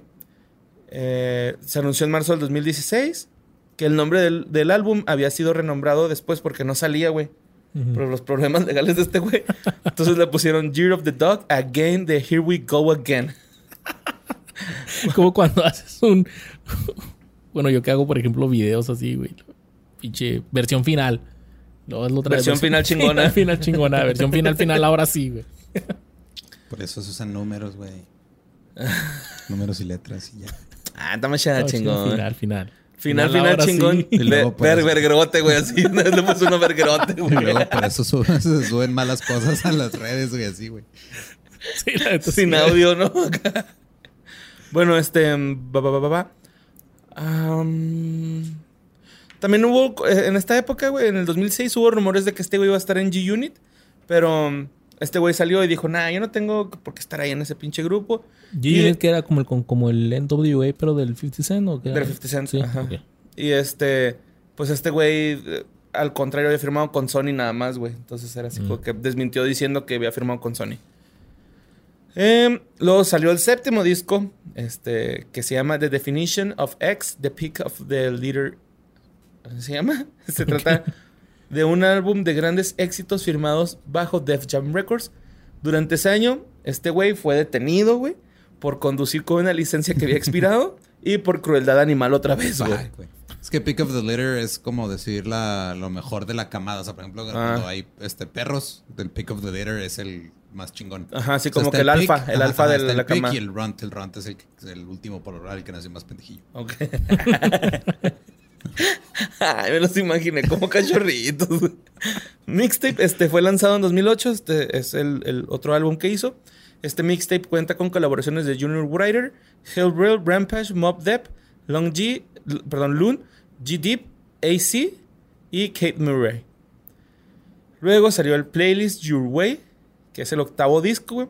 Se lanzó en 2009 y este disco trata sobre algunas canciones populares de DMX. Es como un Inception rap, güey. Ok. Así como que esta canción la escribí porque en aquel momento estaba perdido en el mundo del, del crimen y la verga. Wow. Ok. Este, a ver quién quiso. Wow. Wow. ¿Cómo se En 2009 DMX firma con Bodoc Music y el trato era sacar dos discos el mismo día. Y chingo a la madre de Yahoo si no dijo así. Estoy agradecido por el hecho de que Bodoc crea en mí, que compartimos la misma visión y el hecho de que ellos vean en mí la misma cosa que veo. Así que tienen un perro de por vida. Dice DMX según Yahoo. Simón, lo busqué en Yahoo. Los continuos problemas con la ley eh, del rapero salió en la primavera del 2010, güey. Este. El 11 de octubre del 2011, DMX actuó en los premios Bet Hip Hop del 2011. Dijo que ha estado trabajando sin parar todos los días en su séptimo álbum, que luego se tituló Undisputed. Se lanzó el 26 de Undisputed, marzo. ¿no? Indisputed, perdón, sí. Se lanzó el 26 de marzo del 2012. Y después de numerosos retrasos, el álbum finalmente fue lanzado el 11 de septiembre del 2012. O sea, este cabrón dijo que en el quinto se iba a retirar y ya vamos en el... En el séptimo. Ujú. Con toda la producción de Swiss Beats y Junior Rodham con una aparición especial de MGK. DM- DMX anunció que había comenzado a trabajar en su octavo álbum, güey, de estudio después de recuperar su pasaporte que se, embarcó- que se lo quitaron por tantas veces estar en la cárcel, güey. Y se embarcó en una gira mundial con actuaciones en Bulgaria y Kosovo. Como esas veces de... A ver, su licencia no traigo. Tarjeta de circulación tampoco. La placa no trae placa. Bueno, me voy a llevar su pinche guantera, güey, o algo. A mí me han hecho un chingo de paro con la licencia, güey. Mm. Ya lo voy a sacar. Para su próximo álbum, el colaborador de mucho tiempo, Sweet Beats, declaró que dos de los colaboradores eh, de este álbum serían Kanye West y Dr. Dre. Su canción de 2003, eh, X Gun Give It To Ya, apareció en la película del 2016 Deathpool y en los trailers de la misma. Ok. Yep. Perdón. El 28 de junio del 2016, DMX lanzó una nueva canción producida por Divine Bars que se tituló Blood Red. El 11 de enero del 2017, DMX lanzó una nueva canción producida por Swiss Beats titulada Bane is Back. Pero bueno, todos sabemos lo que pasó con este cabrón, ¿no? Yo no, güey. Bueno, pues él falleció ya, güey. Mames. Falleció el 9 de abril del 2021, a los 50 años de edad, edad perdón, tras haber estado durante 5 días en el hospital White Chains de Nueva York debido a un infarto aparentemente ocasionado por la cocoshka. Mami. Cocaine is the hell of the drugs. sí. Pues ya se nos, nos quitaron al DMX, güey, que... Pues a mí se me hace que está chavo, güey, ¿no? O sea, tenía 51 años, güey. No te tocaba, carnal. Güey, está muy morro, güey. Pinche Ram ya va a cumplir esa edad, güey. Neta, güey. o sea, Sí, sí. Sí, como que re- 50 años, güey. Sí, de repente digo, verga, güey, estamos tan cerca, güey, de esa madre. Sin darnos cuenta, güey, ¿no? O sea, de la muerte y es Oye, inevitable. se, se veía acabadón ya así como que en el- no llegó a estar así todo... No tanto, No, güey, no, no, se veía tan gacho, güey. De hecho, el, el vato, te digo, es de esos güeyes que lo ves en la calle y sí dices, a la verga, ya va lipito, güey, mira. Fue un infarto y cinco días en el hospital y boom, vámonos a la chingada. Sí, pero cuando estuvo en el hospital ya decían que no tenía actividad cerebral, güey. O sea, estuvo como... O Ah, no mames, güey. Simón. sea, ya tenía, este, estaba en estado vegetal ya, güey. O sea, sí dio un pasesote acá, yo creo de más. así. Pasó a la, si- a la siguiente dimensión, güey. Eh, Pues sí se dio algo ahí duro, güey, ¿no? sí, y luego salió, el, salió su disco, su octavo disco lo salió después de que se murió, güey. Ah, sí lo alcanzó a terminar y todo, pedo. Es que ya tenía rato haciéndolo y en mayo, o sea, se murió en abril y en mayo de este año salió su... Se acaba de salir apenas. El- y se llama Éxodo. Bueno, Exodus. Exodus. Ay, güey, le pusieron el título, ¿no? Sea, Sí, man. De Mexodus. ¿Ustedes cómo ven eso? O sea, por ejemplo, si alguien no está trabajando en algo y se muere, o sea, si es correcto como que sacarlo. sí, güey. Sea, Pues como que depende es lo que él hubiera querido. Es que depende de la Ajá. voluntad de- del artista, güey. Muchas veces no se respeta esa voluntad porque las disqueras vale verga. Pero si era la voluntad. Si este güey ya tenía Bueno, tiempo cierto. trabajando en él y ya, o sea, el plan era sacarlo, pues está bien, güey. no De hecho, acaba de salir una rola nueva de Prince, güey. O sea, No, güey, dicen que Prince dejó suficiente material como para sacar un pinche disco cada año de aquí hasta no, no, sé cuándo, güey. mames, güey. También Mac Miller, güey, cuando murió, falleció, este... Sí, el, el Tenía disco, discos, güey. Simón ya tenía cosas en las que están trabajando. y Pues, y, y se siente otra vibra, güey. O sea, tú dices, pues a lo mejor si estuviera vivo sería diferente a como lo percibes, ¿no? Y Sí, más, o sea, más, uno sí. que, o sea, pues la neta, no logro entender todo lo que dicen las letras de las canciones, güey. Pero es, o sea, hablando en composición, se siente diferente, güey, a como tal vez iba a sentir si ese güey estuviera vivo. Está cura, ¿no? Está, Sí. está diferente, güey. sí, la neta no le dieron la, o sea, no le dieron buenas reseñas al disco, pero le fue bien, o sea, pues sí llegó al top 10. Ay, qué bueno que se murió. Ese disco está en críticas acá bien culeras, güey. La raza, ya déjalo, ya está muerto. ah, güey, pues. Esa canción, neta, la de Party Up, siempre me recuerda, güey, a que era como que normalmente con la que hacían el cambio en las tardeadas. Ajá. Estaba acá en las cumbias o algo así. Y lo. DJ me vale madre. Si lo cambio. Me lose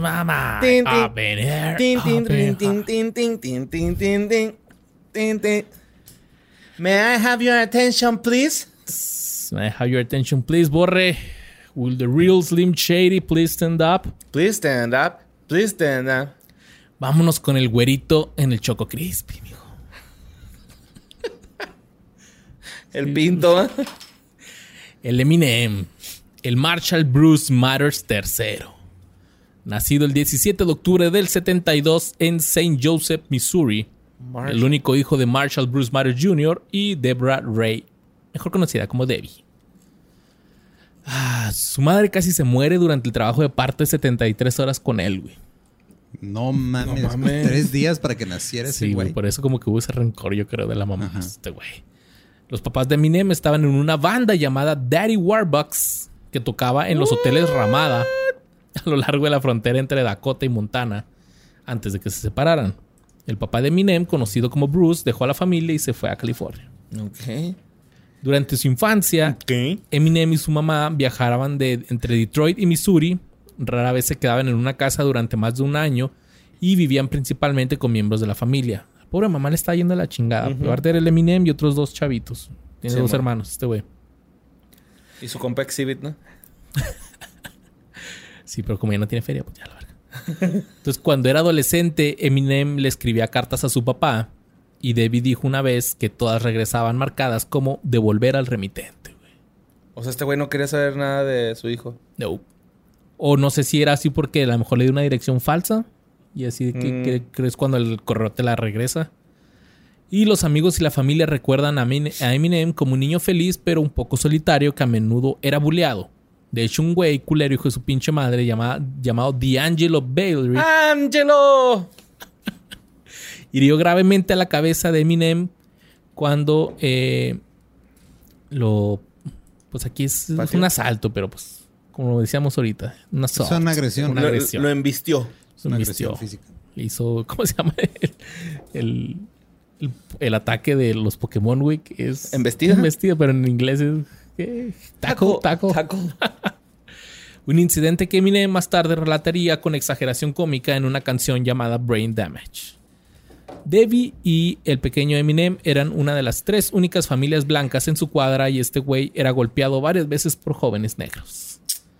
Cuando era niño estaba interesado en la narración y la escritura y él aspiraba a ser un dibujante de cómics antes de descubrir el hip hop. No seas mamón, qué loco, güey. Este pudo haber sido... haber hecho la película del superhéroe Slim Shady o algo así. Pues sí se aventó uno, ¿no? El video Sí, sí, de. Pues es el de Slim, Slim Shady, Shady, ¿no? Sale de Robin, el güey. no, es la de Without Me. Ah, sí. Y en la canción de Eminem, Cleaning Out My Closet, Sorry Mama, dice que su mamá sufre del síndrome de Munchausen, Munchausen. Munchausen, este Munchausen. en el que continuamente le hacía creer que estaba enfermo cuando no lo estaba. Munchausen. Sí, es este en el que tú se llama Munchausen by proxy y es cuando tú este, usas a alguien. Ah, sí, es que mi hijo está enfermo para tú tener simpatía a alguien más. O sea, pero tú no te tú no finges tú estás enfermo, sino que finges que alguien cercano a ti lo está. Oh. Pues así era la mamá. Y en su canción My Mom dice que su mamá tenía una adicción al Valium y rociaba Valium en su comida cuando él era niño. ¿En la de él? Sí, también en la de él. No seas mamón. El Mario Alberto. ¿El guerrero qué? Todavía no come Gerbers. Bueno, es todo. Ya va a comer. Pues a los 14 años, Eminem comenzó a rapear con su amiguito de la escuela secundaria llamado Mike Ruby y los dos eh, adoptaron los nombres de Manix y Eminem. ¿Se los puso Coco Celis o qué? Sí, este güey era Eminem así literal como los Eminems, Ajá. pero sin la S, Eminem. Este último representaba sus iniciales, o sea, Marshall Mathers, y después evolucionó a Eminem. Eminem. Este güey se coló O sea que nunca fue Big Rabbit. No, será un personaje para una película. Everybody on the tree, one tree, put your hands in the air and follow me. Big Rabbit, Big Rabbit. Sí. Pero no es la vida del Eminem, güey, esa. No. Como la, es que la del 50 Cent se supone que sí es, ¿no? O sea, son La de este, Get están Rich, basadas Die en and algunas Try. cosas, pero como la no, serie de. Luis Miguel, güey. Algunas cosas pueden cambiar, algunas cosas no se saben. Ah, pinche Luis Miguel, ya. Pero aparte, o sea, ni, Ya lo vi, ya lo vi, que es pinche mentirosote. en la- ni siquiera, en, o sea, en la, en la- jamás hasta le está haciendo referencia de que es su vida, güey, en la de 8 Mile. Pues sí, sí, es cierto. If you have one shot, one opportunity. Tun, tun, tun, tun, tun, tun, tun. Bueno. Eh, Eminem, junto con su compañero raperito Proof, así se llama el güey, Proof, se, Manix. se colaban a las batallas de rap de estilo libre en el comedor. Bueno, hacían más bien estilo, batallas estilo libre. Dinero, dinero, dinero, dinero. Eh, aprende algo, dinero. En la, en, en la cafetería de la, de la prepa. Y los No sábados error, no hay iban... error, no hay error, no hay error. Los sábados asistían a concursos de micrófono abierto en una tienda de hip hop se llama West Seven Mile, que es considerada la zona cero de la escena del rap de Detroit. En ¿Cómo no- se llama Eight Mile? La movie, yo no, yo creo. Sí, Eight Mile, yo lo que vi una vez que este güey dijo que era como que la donde se divide como que lo culero de Detroit con lo nice, así, como que la Oh. frontera, una mamá así. La frontera de la decadencia, ¿no? Entonces West Seven Mile pues estaba dentro de ese Como las rango. favelas, ¿no, güey? Pinche favelas acá. Sí, está cabrón. Este K-Brown. En el 98, Fabeluchis. no, en el 88 se hizo llamar MC Double M y formó su primer grupo, los New Jacks. Hizo un, una- un demo que se llamaba DJ Butterfingers. Órale. Eminem también hizo su primera aparición en un video musical en el 92 en una canción titulada Doda Dippity de Champtown. Y más tarde en el 96 Eminem y su amigo Proof se asociaron con otros cuatro raperos para formar The Dirty Dozen. Eminem tuvo su primer encuentro con la ley a los 20 años cuando fue arrestado por participar en un tiroteo desde un vehículo con una pistola de paintball. Ah, mira, eso salió en Eight Mile. que en la de Scary Movie se pasan de verga, ¿no? El güey va echando cubetos de pintura por la ventana, güey. Acá. Y pues, Sí, es cierto, güey. Hasta le avienta un pinche latazo a una morra, ¿no? La güey. Y hay que ver eso, hay que hacer uno de los, de los Scary Movies, güey. Sí, Están vergas, güey. Están vergas, güey. Las primeras dos, ya Las primeras dos, sí, sí. Ya sí. cuando La, se la, fueron la los 3, 2, Wayans. 3, güey. La 3, 2, Ya cuando se 3. fueron los Wayans, como la- las tres nada ¿La más tres las cuál escenas es? con Leslie Nielsen. Pues la güey. 3 es donde parodian a Ah, y a los güey, aliens. Y los aliens, sí. y luego después La sale tres Charlie la- Sheen. Ajá, la, la tres, las escenas con Leslie Nielsen están chidas. güey, Con el de presidente. Eminem pronto firmó con FBT de Jeff y Mark Bass. Grabó su álbum debut Infinite para su sello independiente Web Entertainment. Y uno de los temas de este disco fue su, se llamaba, fue su lucha por criar a su hija recién nacida con poco dinero. Su, acaba de nacer su hija Hailey. Jade, Hailey, Hailey Jade Scott Myers. Eh. Entonces, como este güey, pues, la estaba de la verga, güey. Cocinaba y lavaba platos por el salario mínimo en un restaurante de estilo familiar, algo así como un Dennis. Ok. Y después del lanzamiento de Infinite, sus problemas personales y el abuso de sustancias culminaron en un intento de suicidio. Pero vio la luz. La luz de su jefe que le decía que estaba despedido. Y así que se fue a vivir a la casa móvil de su mamá con su esposa Kim y su niñita Hailey. Eminem atrajo mucha atención cuando hizo a Slim Shady, un alter ego sádico y violento. Este personaje le permitió expresar su enfado con letras sobre drogas, violación y asesinato. Y en la primavera del 97 grabó su EP debut Slim Shady EP, que fue lanzado en invierno por Web Entertainment. My name is what? My name is who? My name is chica chica chica chica.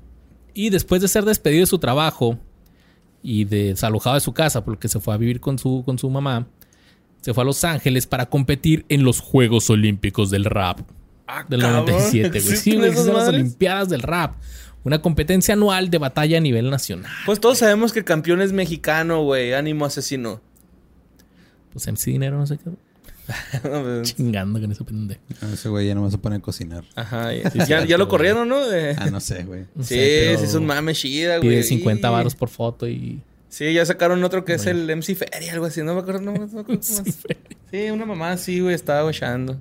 Pues en estas Estuvo Olimpiadas, atrasado. el Eminem eh, obtuvo el segundo lugar y un pasante de Interscope Records, que asistió llamado Dean Geisliger, le pidió una copia a Eminem del Slim Shady EP. Que Interscope Records, pues era acá el, El el chido ahí. Que luego se lo enviaron al CEO de la compañía, Jimmy Lobin. Y este güey puso la cinta para el productor de discos, nada más y nada menos que la maravilla Dr. Dre, fundador de Aftermath Entertainment y miembro fundador del grupo de hip hop NWA. Dr. Dre recuerda, en toda mi carrera en la industria de la música nunca había encontrado nada bueno de una cinta demo o de un CD. Y cuando Jimmy tocó es- el disco de este güey, dije, encuéntrenlo ahora mismo. Y aunque sus socios lo criticaron por contratar a un rapero blanco, él confiaba en su decisión. Y Cito. Me importa un carajo si es morado, si puedes patearlo. Estoy trabajando contigo, maldita sea. Eminem había idolatrado a Dr. Dre desde que escuchó a NWA cuando era adolescente y estaba nervioso por trabajar con él en un álbum. Él dice, no quería quedarme deslumbrando por las estrellas o besarle el trasero demasiado. Solo soy un niño blanco de Detroit y nunca había visto estrellas dejar. eh, nunca había visto estrellas como Dr. Dre. Pues grabado entre 1999 y el 2000, The Marshall Matters LP fue lanzado en mayo del 2000 y vendió 1.76 millones de copias en su primera semana, batiendo récords estadounidenses de Snoop Dogg con su disco Doggy Style para el álbum de hip hop más vendido y el de Britney Spears Baby One More Time por el álbum en solitario de mayor venta. No mames, o sea, desplazó a Britney. chingó a todos. El primer sencillo del álbum ¿Crees que tenga que ver que es blanco? Sí, a huevo, ¿no? es que era algo nuevo. Fue Aparte de fue como el, el, el- Los blancos diciendo... Ah, mira, no está tan mal el hip hop, ¿no? Como que para eso lo metieron. Pues puede ser, güey. Pero aparte el güey también es muy buen rapero. Sí, o Ah, sea, sí, la neta, sí, si escuchas el. Slim Shady, güey, y no Digo, sabes que es blanco. La otra referencia de rap blanco era pinche Vanilla Ice, güey. Ajá, sí. Fue- eh, el sencillo The Real, Slim, The Real Slim Shady fue un éxito a pesar de las controversias sobre los insultos de Eminem y las dudosas afirmaciones sobre celebridades, por ejemplo, que Cristina Aguilera le había dado sexo oral a Fred Durst y a Carson Daly. Y también ya supimos que se la rayó al eh, Chris Kirkpatrick. La revista Q llamó eh, en este en el Marshall Matters LP también viene la canción de Way I Am y Stan que la revista Q llamó a Stan la tercera mejor canción de rap de todos los tiempos y el décimo lugar en la encuesta de Top 40. ¿Cuáles son las primeras eh, dos? ¿No, ¿No traes el latillo? No traigo ese dato, está cagado, pero que era podcast. sí, güey, Stan está acá de- con la Dairo. Ajá. y-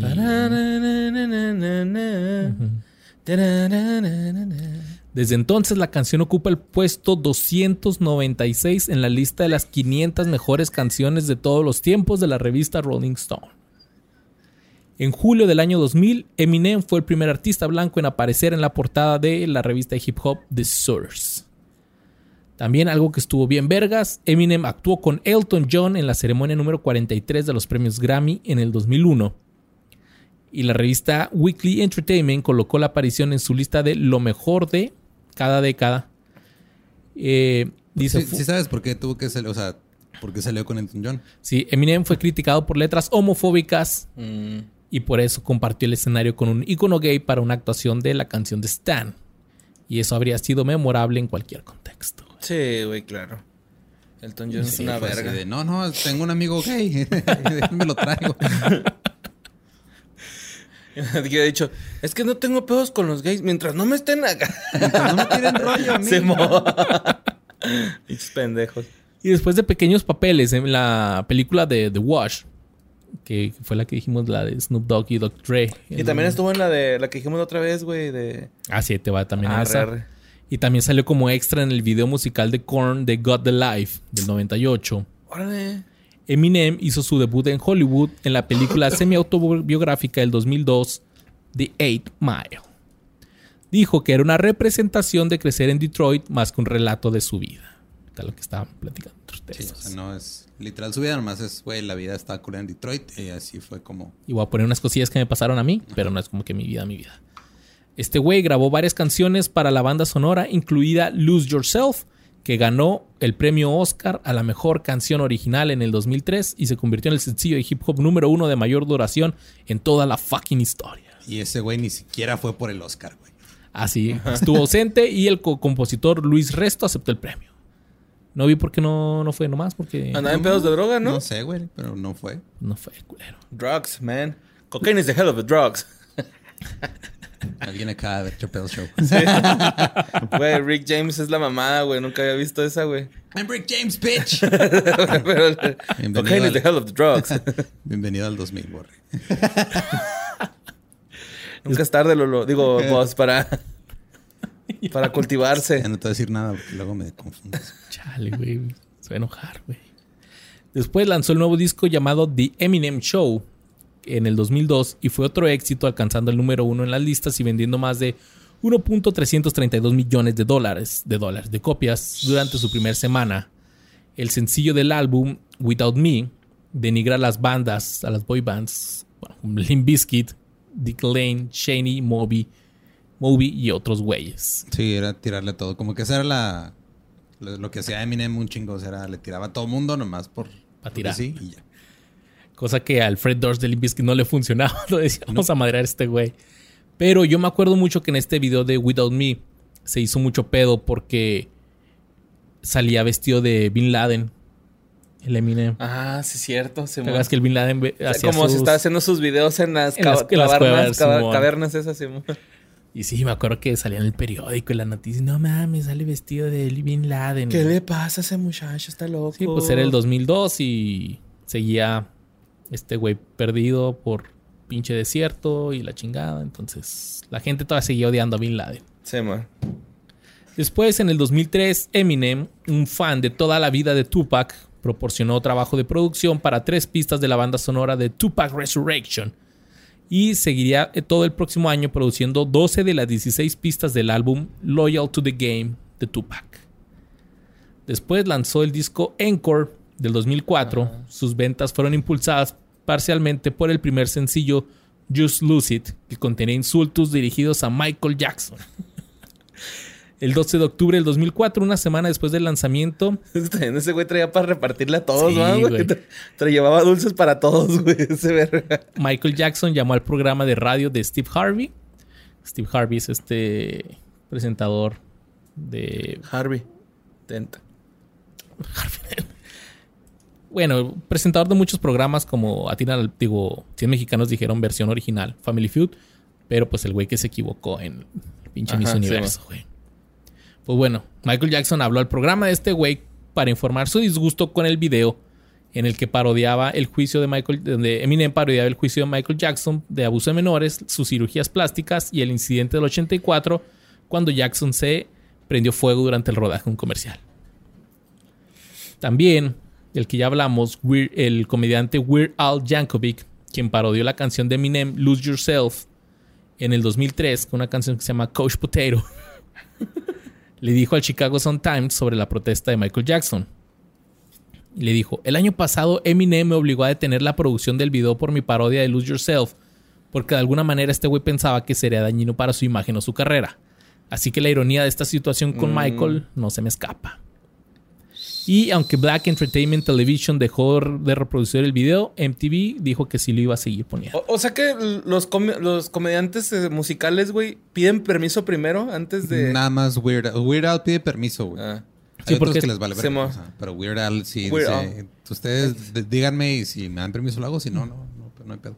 Y más que nada porque este güey pues usa el track así, usa la, la rola, la, Sí, rola está, original. está protegido hasta cierto punto por, o sea, par- por es una parodia y todo, güey, pero Weird Al pide permiso por cortesía porque es Un caballero. por amable. Ajá. Como hay güeyes que hacen parodias de maracas y así y no piden nada de permiso. Les vale verga. Muchas cosas. Él tampoco pidió permiso. Yo creo que no, güey. Yeah, Sam Butler, aquí en el estudio. Y pues después, Encore también exploró algunos temas serios con la canción antibélica llamada Mosh, que criticaba al presidente de aquel entonces, George W. Bush, como esta arma de destrucción masiva que llamamos nuestro presidente. Otras letras incluían una decía Fuck Bush. El 25 de octubre del 2004, una semana antes de las elecciones presidenciales, Eminem lanzó el video de Mosh en internet. Pero después de que se religió a George W. Bush, el final del video se cambió a Eminem y los manifestantes que invaden la Casa Blanca durante un discurso del presidente. Este güey le gusta hacer de pedo. Sí, güey. Ese güey traía para todos, te digo. Después de tres años de no hacer giras, este güey comenzó una por Estados Unidos en el verano del 2005 con la gira Anger Management 3, pero en agosto canceló la etapa europea anunciando más tarde que había ingresado a rehabilitación de drogas por el tratamiento de una dependencia de la medicación para dormir.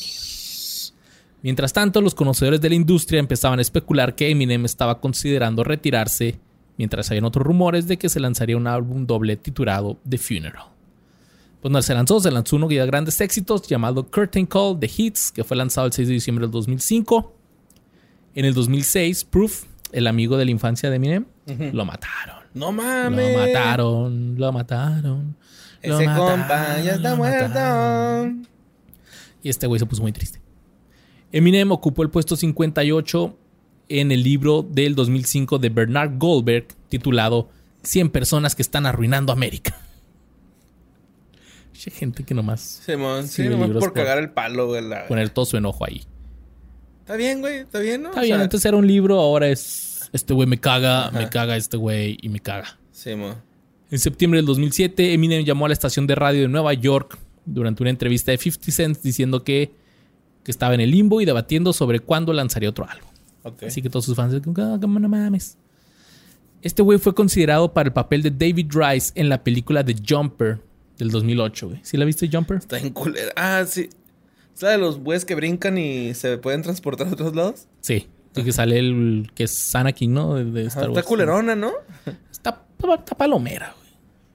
Pues está este güey como para verla en el ómnibus de México, güey. Ándale, sí, sí, sí. O sea, no, no es como que algo que tú escoges en Netflix para ver. Ajá, es sí, algo mon. que, Que te pusieron y... que, la- ah, se fue el internet, tengo que verte la abierta. Bueno, está Jumper, bueno. Ya Ándale, que. sí, güey. Eh, según un comunicado de prensa del 5 de, del 5 de marzo del 2009, Eminem lanzaría dos nuevos álbums ese año. Relapse sería el primero, lanzado el 19 de mayo. Su primer sencillo y video music- musical fue We Made You. Durante los premios MTV Movie Awards del 2009, Sacha Baron Cohen descendió sobre la audiencia con un disfraz de ángel. Aterrizó con las nalgas primero en Eminem, quien salió furioso de la ceremonia. Pero tres días después, Eminem dijo que todo había sido actuado. Simón. Eminem prestó su voz a un oficial de policía envejecido, ¿Y corrupto. neta? ¿Cómo? ¿Sí habrá sido actuado? Sí. ¿Sí? sí ¿Viste el video o algo así por el estilo? Acuérdate que todo lo que es en televisión está actuado. Pues sí, sí, Sí, sí. o sea, no es como que la cámara ya estaba apuntando justo a ese asiento entre los miles de asientos en todo el público, güey. Ajá. Nomás por casualidad.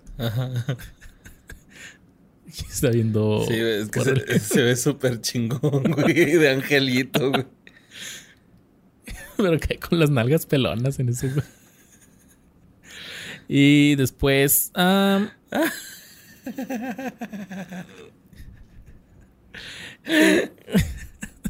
Ay, ojalá Ram ponga esa imagen, güey, así. De Sacha con las nalguitas así expuestas, güey. Después, ah, su primer sencillo, Not Afraid, fue lanzado el 29 de abril y debutó en la cima de Billboard Hot 100. Su video musical fue lanzado el 4 de junio y después su segundo sencillo fue Love the Way You Lie. con Rihanna, que debutó en el número 2 antes de ascender a la cima. Una rola que pegó bastante, güey. Vi donde sale Megan Fox y el pequeño hobbit Dominic Monaghan. El pequeño hobbit. También Eminem tuvo un cameo discutiendo con Ray Romano en la película del 2009, Funny People, de Adam Ah, Sandler. huevo, güey. Que salen ahí cenando, ¿va? Con el Adam Sandler y este, güey. Sí, se, Romano- sí se- se ve que son amigos de verdad, ¿no, güey? Adam Sandler y este Eminem. Sí, güey, pues este güey es el puro pedo. Dicen. Eminem apareció en dos comerciales que se mostraron durante el Super Bowl 30 y no 45 del 2011. En el primero, un anuncio de un minuto para el té helado Brisk de Lipton, donde este es una figura de arcilla. Y en el segundo, un anuncio de dos minutos, el más largo en la historia del Super Bowl en ese momento. Y era un comercial de Chrysler 200, donde Eminem conduce por todo Detroit con la canción Lose Yourself hasta que llegaba al Fox Theater.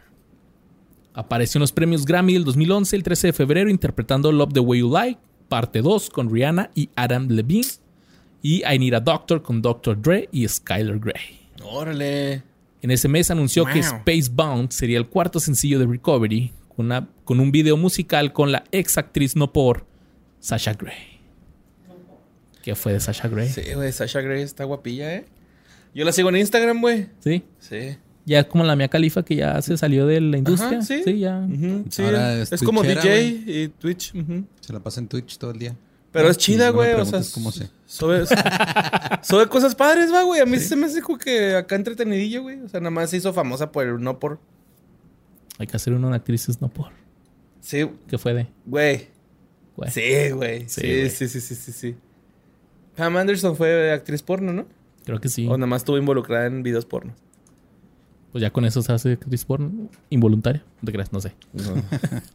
Pero bueno, ah, con más de 60 millones de me gusta o 60 millones de likes, fue la persona más seguida en Facebook, superando a Lady Gaga, Justin Bieber, Rihanna y al mismísimo Michael Jackson. Se interpretó a sí mismo en el final de la séptima temporada de Entourage, con la canción Lose Yourself con Cristina Aguilera.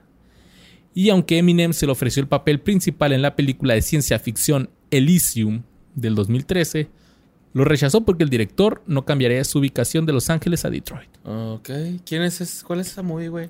Me suena. Es este. Es en la que es como una sociedad medio distópica en la que arriba viven los que, los que tienen lana.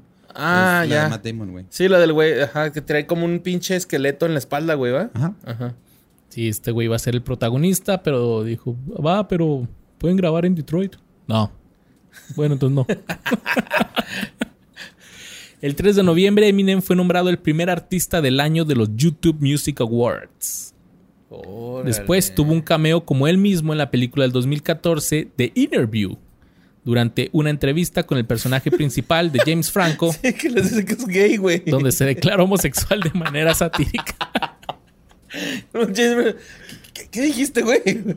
Ah, soy gay. Sí, soy gay. También, también hay un video bien chingón del Slim Shady, güey.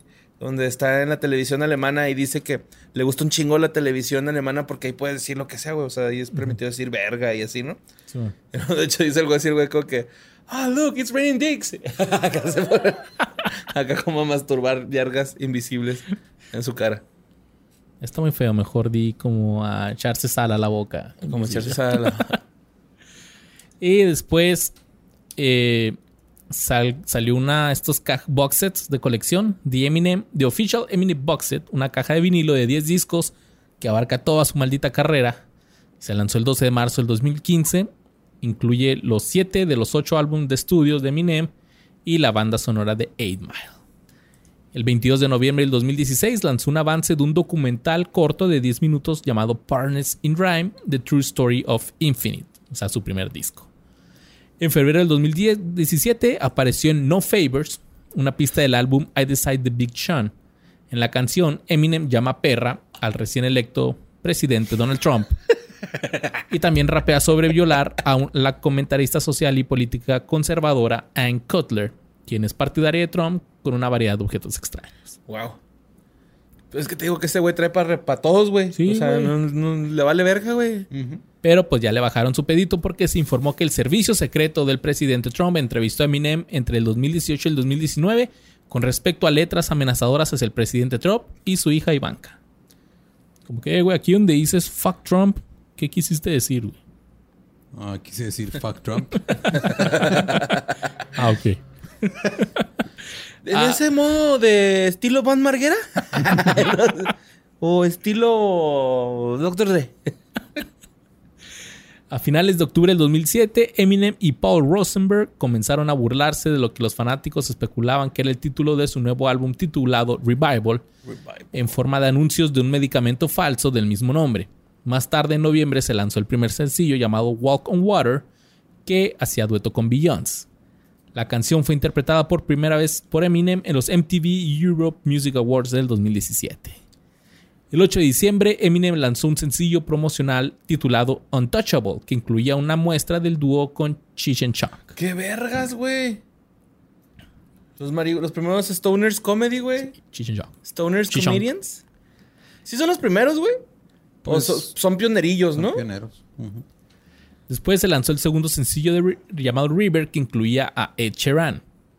El 31 de agosto del 2018, Eminem lanzó su décimo álbum de estudio y su primer álbum sorpresa llamado Kamikaze, convirtiéndolo en el segundo álbum de estudio de larga duración en tan solo 8 meses. El primero de diciembre, Eminem lanzó un estilo libre de 11 minutos en el canal de YouTube titulado Kick Off. Ok. Saqué 11 minutos diciendo dinero, dinero, dinero. dinero. Kick off, kick off, kick off. To the left, to the right, to the middle. Learn something. Learn something. No mistake, no, No mistake. mistake, no mistake. Sí, güey. El 25 The monarchy is from Spain. The monarchy of Spain. El 25 de junio del 2019, The New York Times Magazine incluyó a Eminem entre los cientos de artistas cuyo material, según los informes, fue destruido en un incendio en los estudios Universal del 2008. Ahí junto a la maquinita de Back to the Future. El 17 de enero del 2020, Eminem lanzó otro álbum sorpresa llamado Music to be Murdered by. La letra de una de las canciones llamada Unaccommodating, en la que Eminem hacía referencia al atentado de Manchester Arena del 2017 generó muchas críticas y muchos encontraban la letra como muy muy este ¿Como ofensiva? ofensiva, ajá. El alcalde de Manchester denunció la letra de la canción y la describió como innecesariamente hiriente. Ajá, ¿no será como oportunista más bien? Mm, pues es que puede ser. a mí la verdad sí me medio caga cuando la gente es oportunista con la música, güey. Por ejemplo, este Delfín es oportunista. ¿Delfín Con es la del- ajá, sí, Sí, con la de las Torres Gemelas fue muy oportunista. Y por ahí hay dos, tres güeyes eh, que son así de... Dices, espérate, güey, o sea, Simón, está bien, güey, que quieres hacer, este, alzar la voz por eso, pero al chile no, no es tan buena tu intención, güey, ¿no? Es así, Sí. Que por, por- por ejemplo, me pasó con unos compas, güey, que trabajaron con un feminicidio aquí, güey. Bueno, o sea, estuvieron reportando un feminicidio que pasó aquí en Ciudad Juárez. Y una persona los contactó para que lo llevaran, los, lleva- los llevaran a la locación donde pasó el feminicidio. Y fue así de... Mis compas así de, no mames, güey, vete a la verga, güey. ¿Qué vergas te pasa al momento de... O sea, por morbo el güey. Ajá, soon, güey. No, quería hacer un video donde saliera cantando el artista en, Oh, en la ok, locación donde Sí, pasó, güey. no, no mames. Y fue así de mis, mis compas fueron así de, nah, güey, a la verga, güey. No vamos a darte información y te vamos a recomendar con nadie, ¿no? Pasó con las Torres Gemelas, ¿no? Había un cantante de country que hizo una canción que se llamaba 911. ¿Quién más era? Mm. 911. Y la gente lloraba.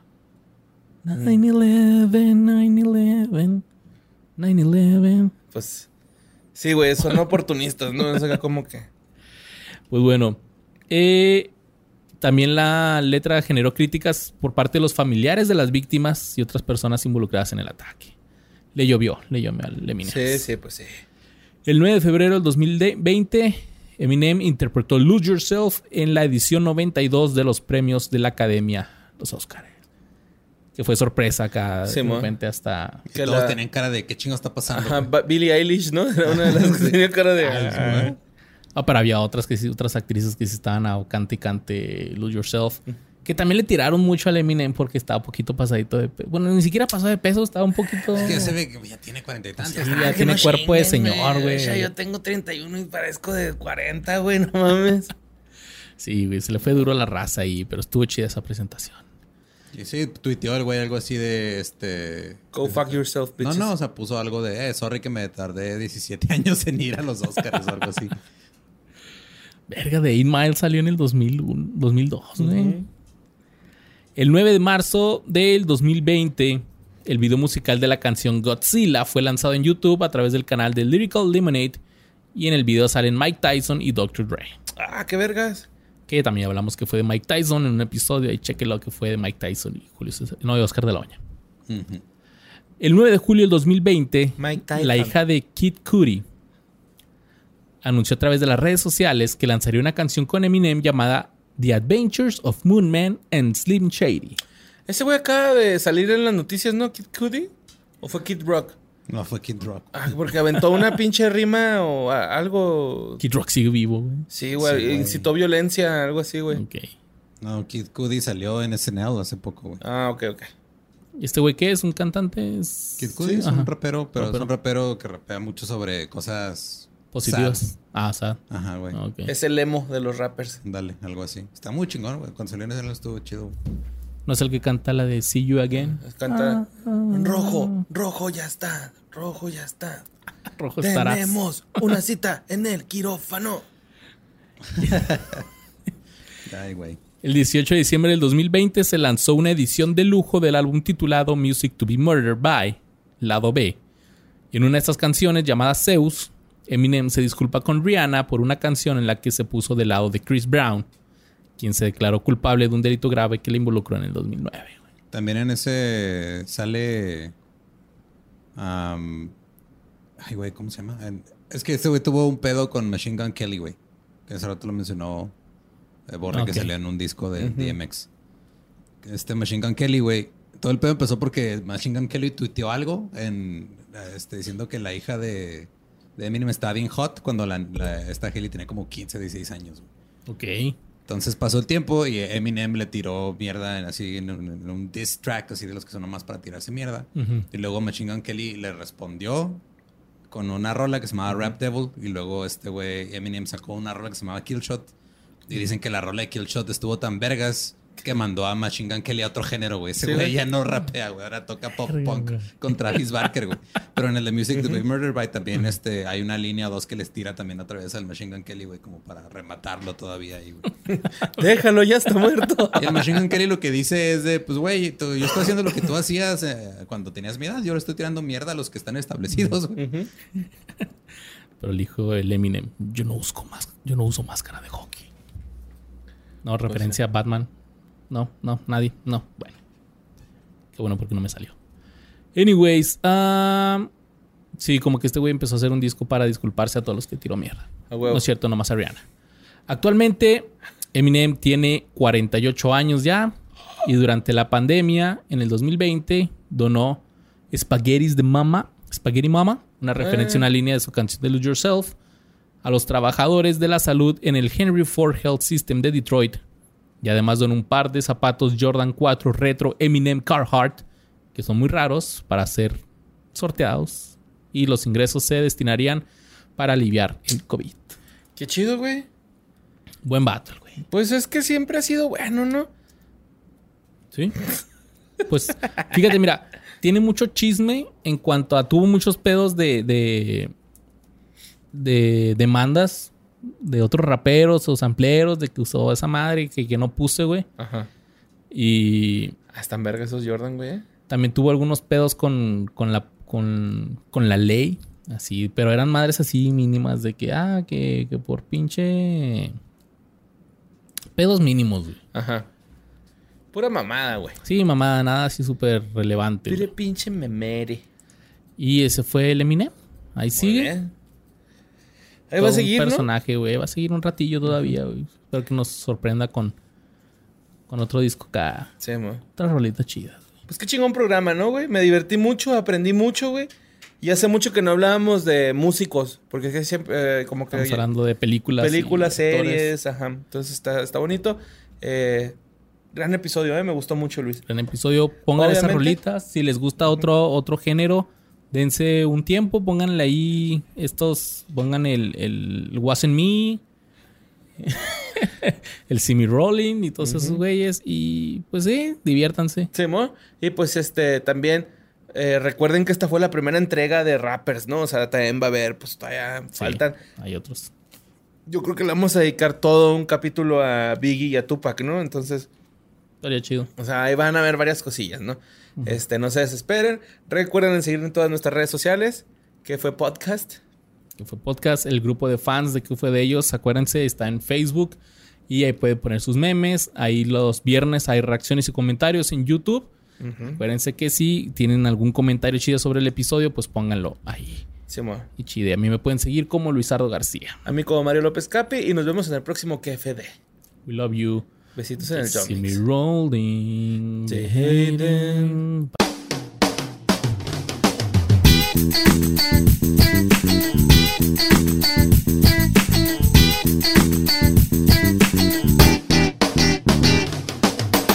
Step into the world of power, loyalty, and luck. I'm gonna make him an offer he can't refuse. With family, cannolis, and spins mean everything. now, you wanna get mixed up in the family business. Introducing The Godfather at ChumbaCasino.com.